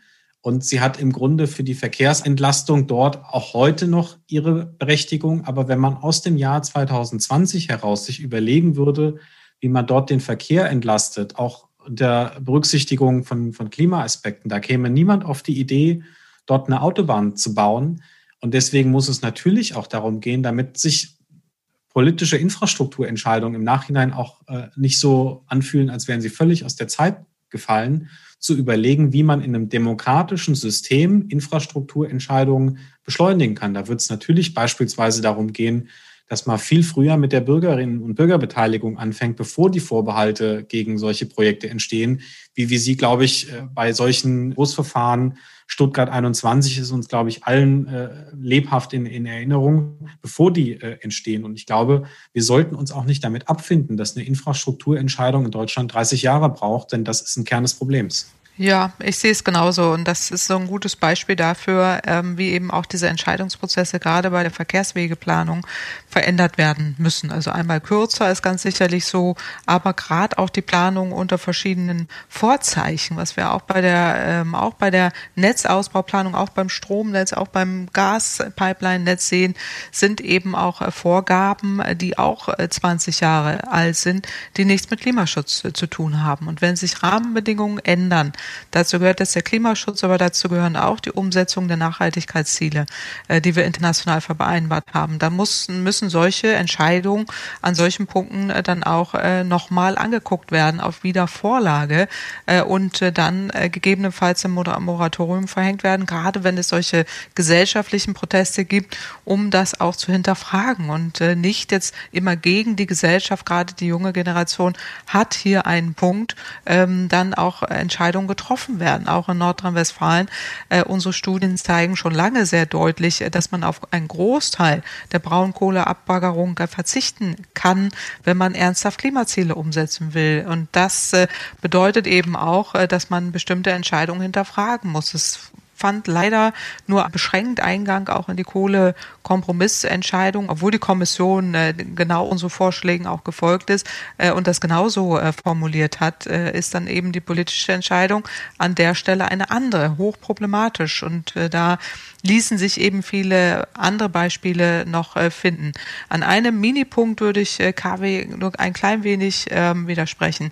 Das ist äh, die Rolle der Wissenschaft. Jetzt wurde Herr Drosten genannt, der sich da mit der politischen Ausgestaltung nicht auskennt in seinem Podcast. Aber die Wissenschaft hat hier durchaus auch die Aufgabe zu bewerten, wie auch politische Entscheidungen stattfinden. Das tun sie im Übrigen auch. Die Leopoldina, eine ähm, Zusammenschluss von von äh, hochkarätigen Wissenschaftlerinnen und Wissenschaftlern, tut dies regelmäßig, auch äh, Scientists for Future tut dies regelmäßig, unser Haus tut dies regelmäßig. Es ist schon auch die Aufgabe von Wissenschaft, politische Entscheidungen zu bewerten, Szenarien zu entwickeln und auch Alternativen aufzuzeigen. Dafür ist die Wissenschaft auch da. Das kann man jetzt aufgrund der Kurzfristigkeit von Herrn Drosten persönlich nicht erwarten, dass er da jetzt schon alles im Petto hat. Aber das ist aus meiner Sicht dann schon auch eine Aufgabe der Wissenschaft, auch äh, der virologischen Wissenschaft, wie auch immer man diesen Umkreis da bezeichnet, dass Szenarien entwickelt werden und bestimmte Entscheidungen erarbeitet werden. Ich habe es eher äh, mit Erstaunen äh, vernommen, dass äh, die wissenschaftlichen Szenarien, anders als bei der Klimawissenschaft, dort offensichtlich nicht vorherrschen, äh, dass man zwar Pandemiepläne hat, aber dass äh, es keine unterschiedlichen Szenarien gibt, die äh, sagen, äh, wenn das passiert, müsste das tun, müsste das tun. Also dieses Hammer and Dance gibt es wohl schon, aber äh, da ist die Klimawissenschaft deutlich, deutlich besser aufgestellt. Äh, seit Jahrzehnten werden dort Szenarien und Lösungsvorschläge, politische auch Lösungsvorschläge erarbeitet in allen Facetten. Da gibt es einen breiten Strauß an Möglichkeiten, äh, was die Politik sich da aussuchen kann und äh, tut das ja auch mehr und mehr. aber ähm, das gehört zur Wissenschaft auch dazu, dass es da bestimmte Erkenntnisse gibt. das wird man jetzt nach der Pandemie sicherlich auch sehen, was passiert in Schulen, wenn man Schulen schließt, was passiert passiert, wenn man dies tut und soziale Verwerfung und so weiter. Das wird man jetzt alles erforschen. Aber dass dies noch nicht in dem Umfang geschehen ist in der Vergangenheit, hat mich doch stark verwundert aus der wissenschaftlichen Sicht heraus wo wir gerade beim Thema Fehlerkultur waren, so habe ich es auch nicht gemeint, so mhm. wollte ich mich auch nicht verstanden wissen. Die Wissenschaft soll sich einmischen und hat auch jedes Recht dazu. Ich finde halt nur, dass Persönlichkeiten, die politische Verantwortung tragen, dann schon auch die Pflicht haben, das in ihre Überlegung einzubeziehen und selber zu erläutern und zu erklären, warum bestimmte Entscheidungen so getroffen werden, wie sie getroffen werden. Also der Vorwurf ging gar nicht an den Herrn Drosten, sondern mhm an die, an die politische Seite, die ihn in meiner Wahrnehmung häufig hat auch im Regen stehen lassen. Ja, okay. Also so rum auf jeden Fall. Aber ich habe immer diese wissenschaftliche Brille auf. Äh, da müssen Wissenschaftler auch äh, liefern, äh, gerade wenn es darum geht, auch solche tiefgreifenden äh, Veränderungen äh, zu erforschen. Aber es ist auch eine Schwäche von Politik, dass doch viele zwar Krisen operativ sehr gut lösen und bewältigen können, aber eine klare Zukunfts Vorstellung doch fehlt und dass das dann auch ein Problem ist, Politik und auch Entscheidungen, auch langfristige Entscheidungen gut zu erklären, wenn ich selber gar kein, keine Vorstellung, keine eigene politische Vorstellung von Wirtschaft und Gesellschaft habe. Fehlt uns das? Fehlen uns Zukunftsbilder in der Politik, wie eine Gesellschaft, eine klimaneutrale Gesellschaft Definitiv. aussehen ähm, soll? Ich hatte das ja äh, eben auch schon äh, formuliert. Wer keinen Kompass hat, der verirrt sich. Und ich glaube, es gibt nicht die Summe von richtigen äh, Sachentscheidungen, sondern es geht erstens um immer um Interessen, wenn ich politische Entscheidungen treffe. Und zweitens geht es immer auch darum, in welche Richtung bewege ich mich. Und wenn ich gar nicht weiß, wohin ich will, dann werde ich im Einzelnen sicherlich Sachentscheidungen treffen, die mal auf positive Resonanz stoßen, mal auf negative Resonanz stoßen, aber die auf lange Sicht in keinerlei sinnvollem Verhältnis zueinander stehen. Und deswegen ist es ganz, ganz elementar, dass wir ein Zukunftsbild haben, wo wir äh, sagen, eine nachhaltige, solidarische Gesellschaft in 20, 25, 30 Jahren aussieht. Und wenn ich sage 30 Jahre, selbst ich werde dann als jüngere Generation dann wahrscheinlich eher weniger politische Verantwortung tragen. Und trotzdem ist das ganz notwendig, damit wir heute das, das Richtige tun. Und deswegen, ein großer Sozialdemokrat hat mal gesagt, äh, wer, wer Visionen hat, der soll zum, zum Arzt gehen. Ähm, das glaube ich nicht. Ich glaube, das, das Gegenteil äh, ist der Fall. Und deswegen äh, würde ich das in jedem Fall unterschreiben. Zukunftsbilder sind äh, total wichtig und ich glaube, sie würden vielen Menschen auch eine Form von Sicherheit geben, weil sie viel transparenter nachvollziehen könnten, warum möglicherweise auch unbequeme Entscheidungen jetzt getroffen werden müssen. Du hast ja vorhin auch dieses äh, Mobilitätsbeispiel äh, genannt. Natürlich muss das nicht so sein, dass gerade in so einem äh, Land wie Hessen, in dem es so große äh, Pendlerströme gibt, viele äh, sich mit dem Pkw bewegen. Aber um das ein Stück weit verständlicher zu machen, müsste man vielleicht auch das Bild entwerfen, wie eine zukunftsfähige, saubere, sichere, einfache Mobilität aussieht, die mich von A nach B bringt. Und ich glaube, wenn man so ein Zukunftsbild hat, dann sind viele auch bereit, den Weg dorthin leichter mitzugehen. Was fehlt denn Politik, um solche Bilder zu entwickeln? Weil wissenschaftliche Konzepte sind vorhanden zu den meisten Themenbereichen, ähm, die Teil dieses Mosaiks sind, ähm, das dann als Ganzes ein Zukunftsbild gibt. Was fehlt den Politikerinnen und Politikern heute, dass sie solche Bilder entwickeln? Weil wenn ich mir die offiziellen Wahlprogramme anschaue, das sind dann zu jedem Themengebiet Spiegelstrich genau Einzelforderungen aufgelistet, wo man echt schwer hat zu verstehen, wie passt denn das in ein großes Ganzes? Die Frage müsste ich fast an Claudia weiterreichen, weil es ist ein bisschen schwer, das so aus der aus einer Innenperspektive zu bewerten. Ich glaube, wenn ich formulieren würde, was, was fehlt, würde ich sagen, Mut und Entscheidungsfreude fehlt. Und ich glaube, in einer, in einer idealtypischen äh, Demokratie, wo wir uns äh, leichter trauen, Entscheidungen zu treffen, aber auch eher bereit sind, einzugestehen, wenn wir uns vielleicht auf den ersten Metern falsch bewegt haben und ähm, Menschen auch eher bereit wären, solche, solche Fehler zu verzeihen, da würde das leichter passieren, aber wir können uns, glaube ich, die Wirklichkeit auch nicht packen, sondern die Rahmenbedingungen äh, sind, wie sie sind. Ich versuche das jedenfalls anders zu handhaben, aber ich habe ehrlich gesagt auch kein Bild, warum das in früheren Generationen so nicht funktioniert hat. Ich weiß darauf keine Antwort, Michael. Also in meinem neuen Buch äh, habe ich ja vorgeschlagen im Mondays äh, for Future, dass man völlig neue Wege auch äh, mal geht. Also auch an jeden Einzelnen gemünzt. Also jeder, der sich überlegen kann in der Verein, im, im, in der Familie, im Unternehmen, egal wo, äh, sind ja dynamische Prozesse notwendig, wenn ich Dinge verändern möchte. Und äh, da, das kennen wir aus den Unternehmen heraus, äh, wie die äh, agieren. Also Agile Management, also dynamische Ideenfindung, ähm, dann auch bestimmte Prozesse, die generiert werden, um sich da in eine bestimmte Richtung neu aufzustellen, um einen Wandel auch mit zu generieren äh, und dann auch bestimmte Zwischenziele gesetzt werden, Untergruppen gebildet werden. Ich glaube, da kann man viel voneinander lernen und das wäre auch meine Antwort auf äh, die Frage, äh, dass die Politik genau wie Unternehmen heraus auch oder jetzt auch äh, die, die neuen Generationen, die da viel einbringen, sich da öffnet für neue Prozesse und äh, damit auch eine Art von, ähm, von Transparenz schaffen kann, indem man äh, solche Prozesse startet und äh, auch Ideenfindung äh, transparenter äh, gestaltet und äh, dann auch für Veränderungen äh, neue institutionelle Rahmenbedingungen äh, schafft. Genau wie Unternehmen auch, die jetzt gefordert sind, äh, in einen Strukturwandel äh, zu gehen, äh, gibt es dort Prozesse und Managementverfahren, wie die umgehen damit äh, und wie auch Lernprozesse gestaltet werden. Da gibt es ganze betriebswirtschaftliche Lehrbücher, äh, ganz stapelweise, die äh, man dazu studieren kann. Und äh, gerade die IT-Branche macht das ja auch vor, äh, wie man dort eben mit solchen innovativen äh, Prozessen umgeht. Und äh, dieser Perspektivenwechsel, den wir häufig auch fordern ähm, oder auch viel in den Unternehmen gemacht werden, indem man beispielsweise einmal mal auch eine völlig andere Perspektive einnimmt in bestimmten Prozessen, um zu verstehen, wie auch Dinge anders gestaltet werden können. Das würde der Politik auch gut tun, gerade wenn es darum geht, ähm, auch die Jugend stärker einzubinden, auch neue Prozesse zu generieren, auch im Sinne der Digitalisierung, der Partizipation. Also das kann man sicherlich aus der Innenperspektive dann, dann gut gestalten.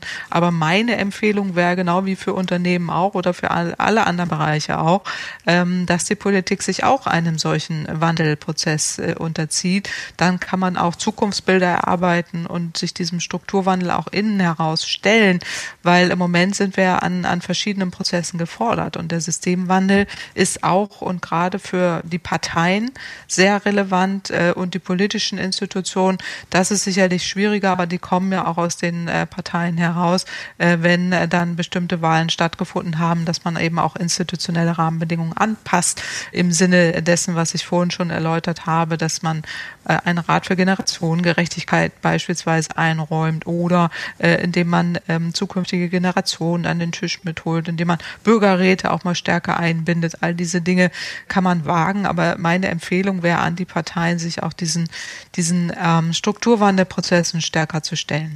Das ist natürlich spannend, weil das erlebe ich ja in meiner Praxis, wenn ich solche Co-Kreationsprozesse in mhm. Unternehmen versuche einzuführen, die transparent sind, die, wo kompetenzorientiert geführt wird, geht es immer am Ende darum, Macht abzugeben, ähm, alte Herrschaftsstrukturen auch in Unternehmen durch hierarchische Linienorganisationen manifestiert, mhm.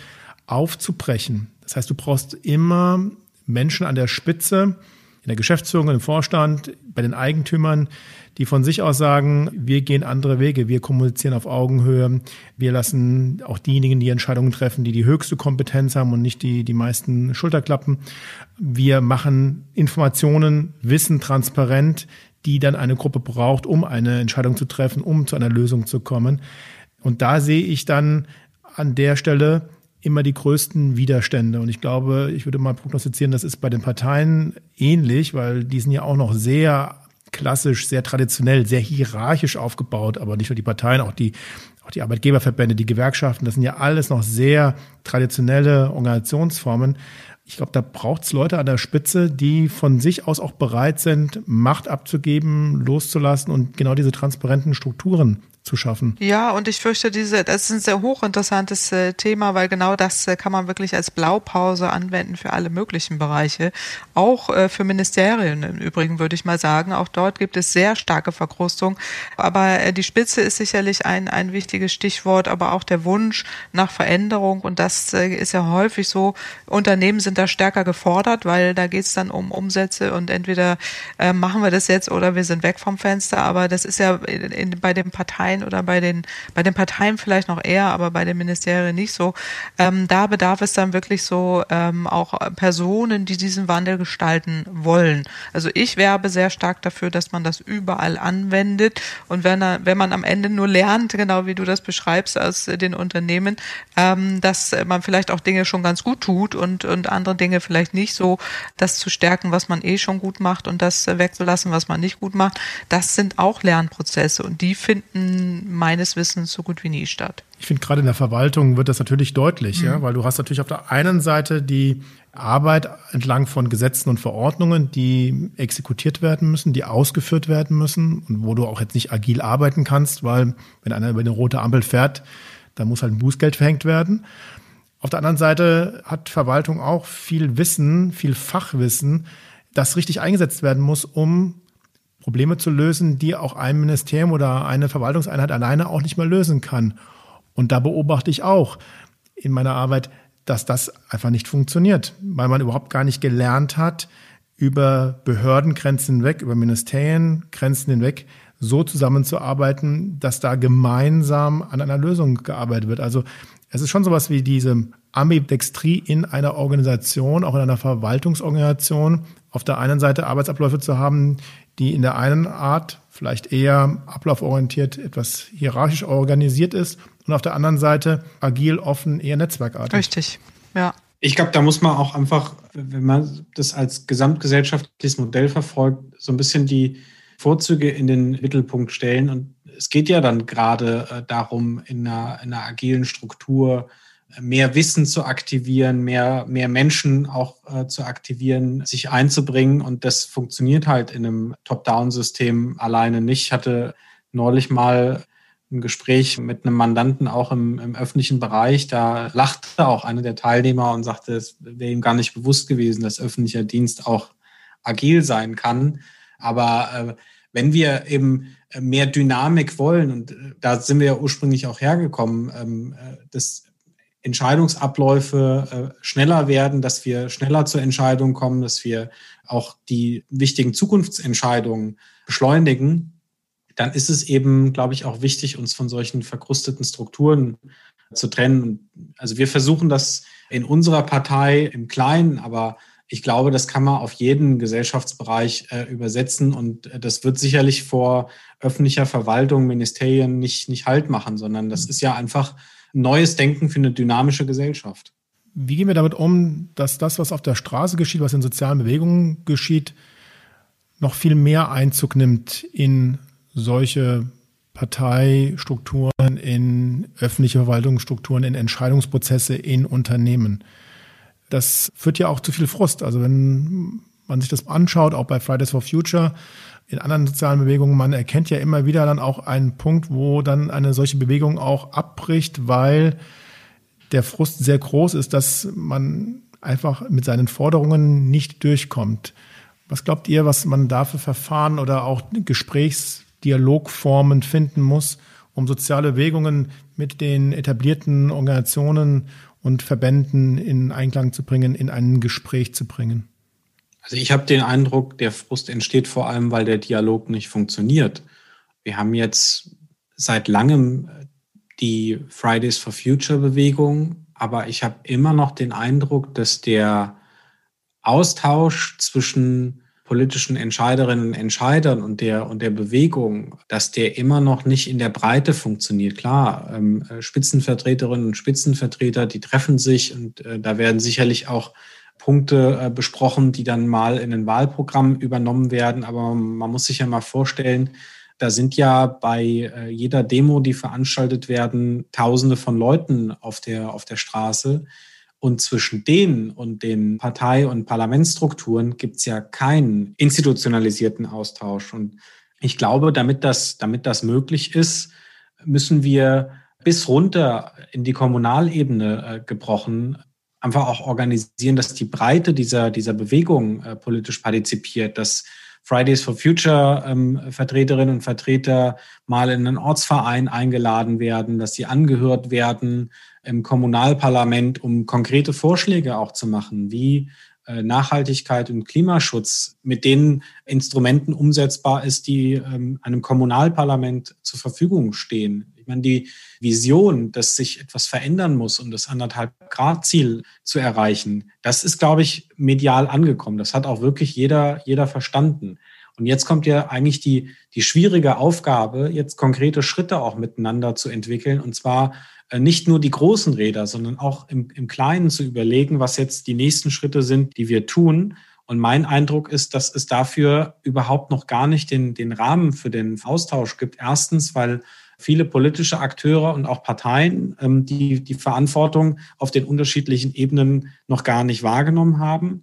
Und zweitens, weil, glaube ich, auch bei vielen Teilnehmerinnen und Teilnehmern in diesen Bewegungen gar nicht das Bewusstsein da ist, dass ich über diesen Dialog konkreten Einfluss nehmen kann darauf, wie politische Entscheidungen getroffen werden. Und deswegen ist das, glaube ich, auch ein Stück weit ein kultureller Wandel, der auf beiden Seiten stattfinden muss, damit wir insgesamt auch die jetzt die richtigen Entscheidungen treffen. Weil immer noch zu wenig Kenntnis darüber herrscht, wie eigentlich politische Prozesse ablaufen, zu wenig Transparenz herrscht, wie nicht nur im Parlament, sondern auch im Hintergrund Entscheidungen getroffen werden.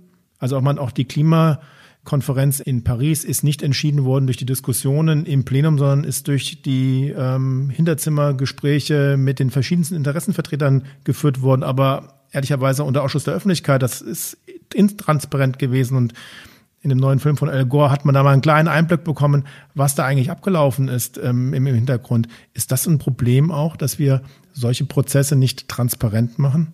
Ich glaube, vieles lässt sich auch einfach gar nicht ähm, äh, transparent machen. Ist auch nicht immer, immer erforderlich, sondern meine Forderung ist ja, dass viel mehr Gespräche auch hinter den Kulissen stattfinden sollten, um auch ein Bewusstsein zu entwickeln für die äh, unterschiedlichen Überlegungen, die stattfinden. Ich komme ja jetzt aus, äh, aus einer Partei, die immer auch versucht hat, gesellschaftlich zu versöhnen. Und ähm, wir haben über die schwierigen Transformationsentscheidungen gesprochen im Kohlebereich. Das gilt in der Automobilindustrie, dass wir das anderthalb Grad Ziel erreichen wollen. Das ist eine äh, Forderung, hinter der ich mich sofort versammle. Und selbst dann haben wir ja immer noch gravierende Auswirkungen auf Lebensgrundlagen auf der, auf der ganzen Welt. Und gleichzeitig ist ja nicht so, dass das so leicht zu beschließen wäre. Auch das ist etwas, das äh, transparenter wird, wenn man seine Beweggründe in, in Gesprächen erklären kann. Aber ich glaube, es gibt viel zu wenige von, von diesen Gesprächen. Ich habe mich neulich mit einer Umweltinitiative getroffen, die waren total verblüfft davon, dass ein Sozialdemokrat sagt, er ist äh, für eine dezentrale, äh, saubere Energieversorgung alleine mit Wind und Solar und stellt sich im Grunde energieautarke Regionen vor. Äh, das haben die sich vorher gar nicht so ausgemalt. Und ich würde daraus mal fast ablesen, dass die sich auch zum ersten Mal mit einem Sozialdemokraten getroffen haben ja, ich, ich glaube, auch die intransparenten Gespräche hinter den Kulissen, die schaffen einfach ein Bewusstsein für, für unterschiedliche Argumente und erfüllen deswegen auch so eine zentrale äh, Funktion in diesem gesellschaftlichen Dialog. Also wenn es nach mir geht, noch, noch viel mehr in transparente Gespräche. Wichtig ist, dass die politischen Entscheidungen dann transparent getroffen werden und im öffentlichen Raum getroffen werden und ähm, dass man mit Transparenz äh, und Lobbyregistern kenntlich macht, wer da Einfluss genommen hat auf Gesetzgebung, um genau auch als Öffentlichkeit nachvollziehen zu können, warum Entscheidungen so getroffen werden, wie sie getroffen werden, um notfalls auch die äh, Verantwortungsträgerinnen und Verantwortungsträger auch klar zu adressieren, wenn Entscheidungen aus meiner subjektiven Sicht nicht richtig sind. Ja, ich glaube, das ist äh, sehr wichtig, weil in der Tat jetzt nicht nur vielleicht der Umweltverband erstaunt war, aber ich glaube auch äh, viele andere, weil äh, die Partei an sich ja auch auf Bundesebene jetzt nicht so unbedingt so argumentiert, sondern eher häufig dann eben noch jetzt fossile Gasleitungen unterstützt und dafür noch eigene Stiftungen gründet und so weiter. Also da auch viele Entscheidungen getroffen wurden, die dann eher auch gerade jetzt von Umweltverbänden vielleicht kritisch gesehen werden. Ich glaube auch, dass es wichtig ist, dass es hier eine Transparenz gibt und auch die Diskussionen dafür stattfinden. Sind wir in der Situation, dass viele Aspekte, wenn es gerade um das Thema Klimaschutz geht, gar nicht mehr parteipolitisch irgendwie gelöst werden müssen, sondern dass es eigentlich einen, einen Konsens gibt auf Grundlage der wissenschaftlichen Erkenntnis auf der einen Seite, der, der zeitlichen Notwendigkeit, dass wir nicht mehr viel Zeit haben, um die Infrastrukturmaßnahmen zu treffen, weil irgendwann in zehn Jahren es eben Kipppunkte gibt, die dann ähm, Ökosysteme und die, die Schäden in Ökosystemen irreversibel gemacht haben. Ich will damit sagen, ist das nicht eigentlich ein, ein, ein Appell an, an demokratische ähm, Parteien, ihre Programme mal für einen Moment außen vor zu lassen und einfach zu schauen, wer ist denn veränderungsbereit, um ein gemeinsames Zukunftsbild zu entwickeln für Gesellschaft hinsichtlich klimaneutraler Gesellschaft, Wirtschaft 2050?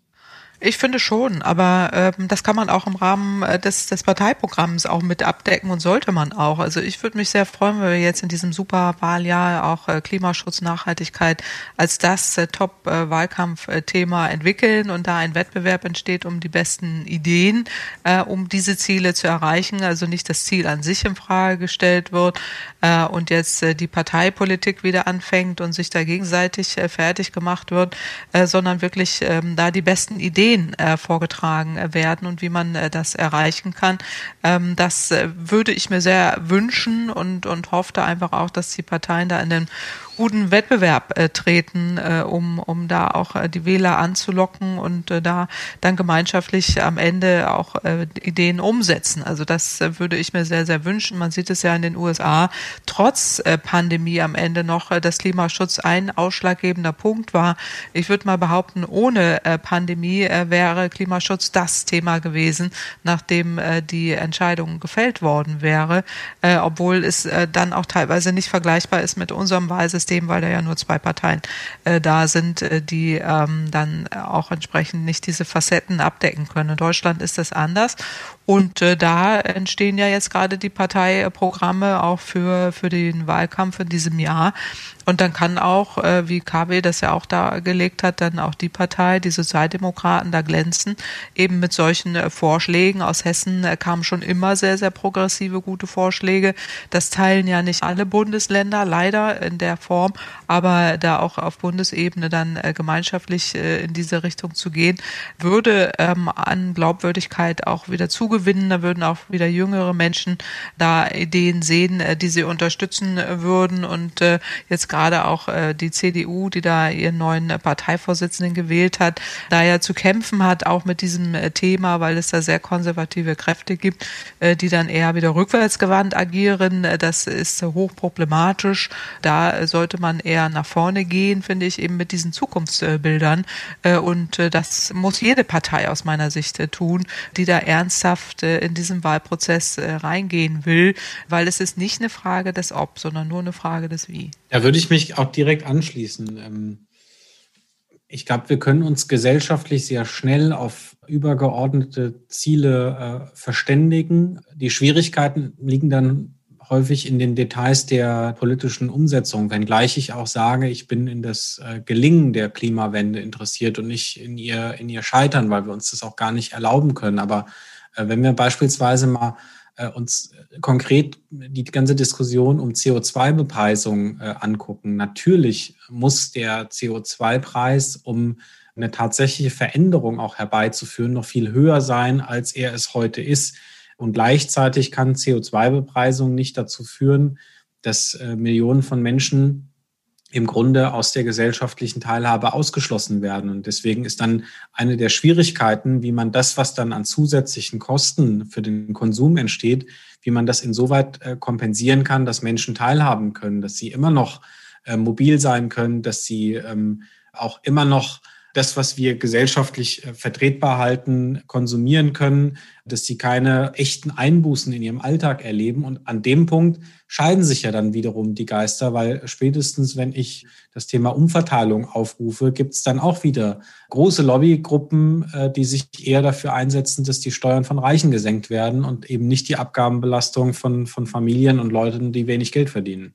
Aber da äh, kann man ja ansetzen, finde ich, weil wenn man den Konservativen mal genau zuhört, dann heißt es ja auch immer, ja, CO2-Preis, ja, aber wir müssen ja sehen, dass sich dann äh, die arme Krankenschwester das nicht mehr leisten kann. Sie meinen das äh, anders als Zukawi eher so, naja, wir dürfen den CO2-Preis nicht erhöhen. Mhm. Aber wenn man sie da beim Wort nimmt, und dazu haben wir ja ausreichend Studien erstellt, kann man sagen, wir erhöhen den CO2-Preis, das ist sinnvoll und geben das Geld, wir haben eine Klimaprämie vorgeschlagen, an die Menschen zurück, was überproportional einkommensschwachen Haushalten zugutekommen würde, weil die sind ja nicht die, die Hauptverursacher des Klimawandels, es sind ja äh, die reichsten äh, Personen und Haushalte dieses Landes und äh, die äh, muss man auch stärker belasten. Die Verursacher müssen dafür zahlen.